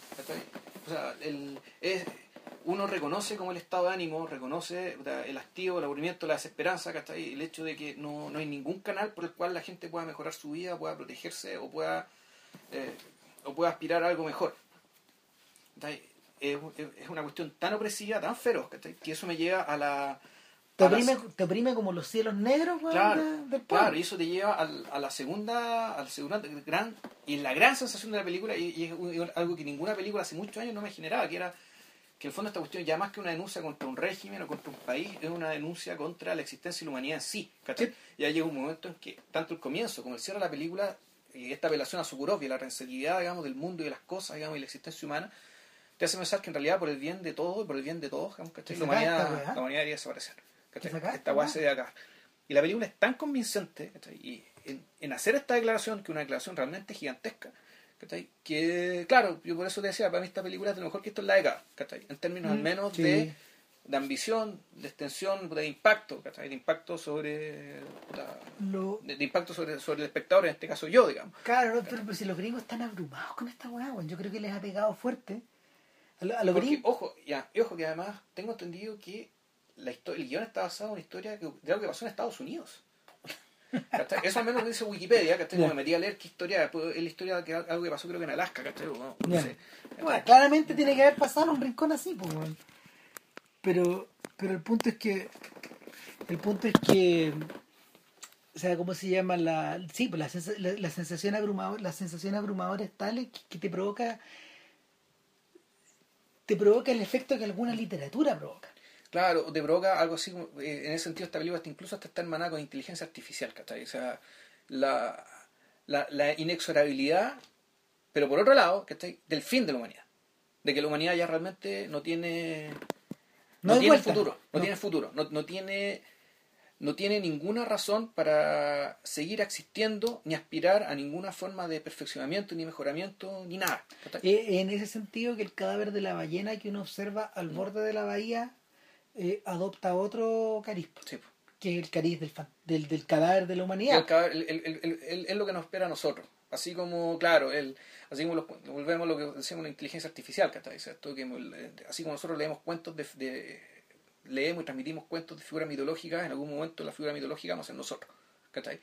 Y va- van, va- van a quedar otras, otras- van a quedar otras seres inteligentes que nos van a recordar a nosotros como esos bichos tan raros, ¿cachai? Que alguna vez poblamos el mundo, ¿cachai? Pero cuyas debilidades, ¿cachai? Cuyo mal interno, ¿cachai? Puta, los terminó destruyendo. Ujú. ¿cachai? Eh, entonces, bueno, yo la, cuando terminó la película, digamos, y me deja esta sensación y quedo así, chuta, ya. El Oscar no me importa una mierda, pero esta guay a ganar el Oscar. Esto es más que ida. Pero, pero es mucho más. Con lo buena que es ida, ¿cachai? Sí, claro, pero, pero a ver, ahí ent- entrando en el terreno del Oscar, sabiendo que en un rato más nomás la, la van a premiar esta weá, digamos.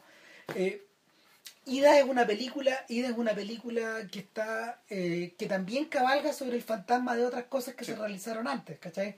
Específicamente sobre el fantasma del cine polaco de la era de Andrzej Wajda y de toda esa escuela que, que, que de hecho tiene raíces como súper profundas. Si no, si no Pavel Pawlikowski, que es un tipo que vive en Inglaterra, no estaría vinculado de, de la forma a, a que a, a- esa tierra de, de la manera en que se vincula se vincula la película, digamos. Pero, pero en el caso de Ida es una historia muy privada y de hecho yo creo que está dirigida está dirigida con el ánimo de, de comercializarse en Occidente como un filme como un filme de arte. Sí. Está- eh, Leviatán es otra. sí. Y es, y es por eso, es por eso es, donde- es por- eso lo grandiosa.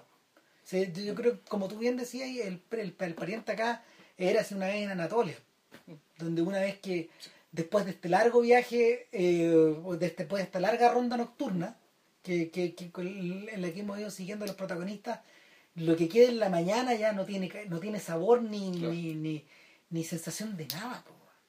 Como que el tipo llega al amanecer eh, gastado, sin benzina, donde, donde en el fondo ya la el esclarecer el crimen o el haber tenido cierta o, o el, o el haber tenido ciertas certezas ganadas no cuenta de nada.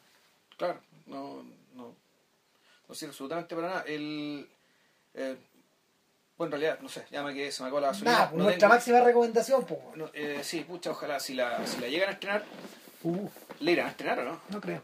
¿Tú crees que no? No, no creo. Pues si gana el Oscar puede que, puede que sí, pero Puede tarde. que sí, puede que sí, pero tarde, si Pero gana el Oscar. Eh, Puede que lo gane porque, porque Sony Pictures Classics es una maquinaria gigantesca. Ya. O sea, no, no. Es muy difícil hacerle el peso a esto. Claro, no, aparte que este, si hay un momento bueno para pegarle a Putin, ¿cachai? Tú decís, Es claro, este, po. es este, pero al mismo tiempo no te queda tan claro si le pegáis a Putin o no, si a- a la- o no le hacías un favor a Putin, ¿cachai? Dando la impresión de que el fondo puta haciendo más público, resaltando, ¿cachai? Este gesto de tolerancia y ma- eh, magnanimidad weón, del gobierno ruso de financiar una película que le pega le pega por todos lados, ¿cachai? Mira, en el fondo, en el fondo yo diría que esto es como una especie de versión repetida del, de la de las contradicciones que se vivieron cuando se premió Cannes Underground. ¿Cachai? Porque, porque cuando se premió Underground, lo atacaron como el diablo a... Sí. Y, y eso es una eso es una cosa que uno ha venido a saber bien después. O sea, sí, no, la polémica respecto a Underground ha sido tremenda, pero el tema es que ¿quién financió Underground? Lo financió el Estado serbio, ¿no? Eh, La ¿Quién la financió? Porque aquí, aquí hay un tema respecto de, claro, Claro. a quién estáis premiando. No estáis premiando al director también. Claro. No solo estáis premiando al director. Aquí en el caso este, puta, a lo mejor estáis premiando a Putin también. Entonces, de repente, mejor no premiarlo. ¿Cachai? Si es que entramos en la consideración política. ¿cachai? ahora, yo siento que, mira, yo siento que una academia que le va a dar el Oscar mejor documental a Citizen Four, pegándole como el diablo a Obama, Ujú. ¿Cachai? Y... Sí, pero vamos a salida. No, sí, Sí, de, de acuerdo, sí, de, de- pa- eso es gratis, Sí, ¿cachai? Pero finalmente le están dando al Estado con todo, porque la película es puntúa. Eh, de hecho, Snowden es una persona harto más interesante que Juliana weón, porque Snowden dice, yo no me voy a victimizar, en, en el filme lo dice, eh, yo no me voy a victimizar por quién soy. Yo no tengo, yo eh, lo que estoy haciendo es, sal- es salir a la luz porque eh, quiero dejar en claro que yo no tengo miedo, que no tengo razón para tener miedo. O sea, y que les quede claro que fui yo el que habló. Yo no soy un whistleblower, yo no soy un tipo en la sombra. O sea, el, en ese sentido Snowden entra a la película totalmente ideologizado, él. ¿Cachai? Completamente ideologizado y conscientes de la mediatización de la cual él va a ser objeto. Eh, eh, él ya entra así en la película. Es un personaje particular, es muy extraño, porque es completamente atípico en ese sentido. ¿no? no es, no, él no responde al cliché, él no responde al cliché del, del sujeto perseguido eh, o, de, o del, del tipo más buscado, en ningún momento. Es muy raro. Y Ya, ya, pero bueno, pero esto porque Apito queda. no, pues apito, apito de que la academia va a premiar a esta película y en ese, en, en- a Citizen Four como mejor documental y en ese sentido sí me hace sentido que premien a la Leviatán. ¿Cachai? O sea, Bueno, eh, pero da lo mismo, se da lo mismo. Si la Leviatán va a tener, la Leviatán va a tener vida larga, más larga que su Oscar. nos gustaría pensar que sí. Bueno, son apuestas, digamos, ¿cachai? Puta, Yo- claro. Yo creo que va a ser una de las mejores películas de la década. Sí. O sea, tranquilamente es de las películas más, gran- más mejores y más grandiosas de lo que me ha tocado ver ahora. Estamos casi en la mitad de la década. Estamos Sí, en la mitad de la la década. Y claro, claro, esto es una, esto es una declaración mayor. Y, y artísticamente, puta, bueno, a nivel de música, encuadres, movimientos de cámara, que puta, es de una perfección, de una fineza. Eh, Te. No, es, es realmente algo, es, es apabullante, es, es apabullante verla y re- creo que esto en realidad habría que verlo en cine. Sí. si se pudiera. Yo nosotros la hemos pirateado, weón, ¿cachai? En, esta- en, esta- en estas cuestiones que salieron, digamos, por la, que- que- los screeners de la, de la academia. Pero es algo que además debería, creo yo, debería verse en cine. Ujú, sí. Así que, Nada, pues, no. véanla. eso, que estén muy bien. Y eh, no tenemos definido cuál será el próximo podcast. No, ¿no? ni idea. Tal vez No. puede ser, segui- podemos seguir en onda de Oscar o tal vez no, da lo mismo. Mira, podríamos hacer algo. Si, si el Oscar se lo gana a la princesa Kaguya, Tal vez. Tenemos, tenemos, tenemos pendiente. tenemos pendiente, claro, los, eh, tenemos pendiente el podcast sobre las películas de despedida de los maestros Ghibli. Ya las vimos, yo las, las vi las dos. Ajá, no, yo todavía no he visto la de Takahata. Ya, así que bueno, eh, que sea lo que Dios quiera. ¡Estamos! Que estén bien.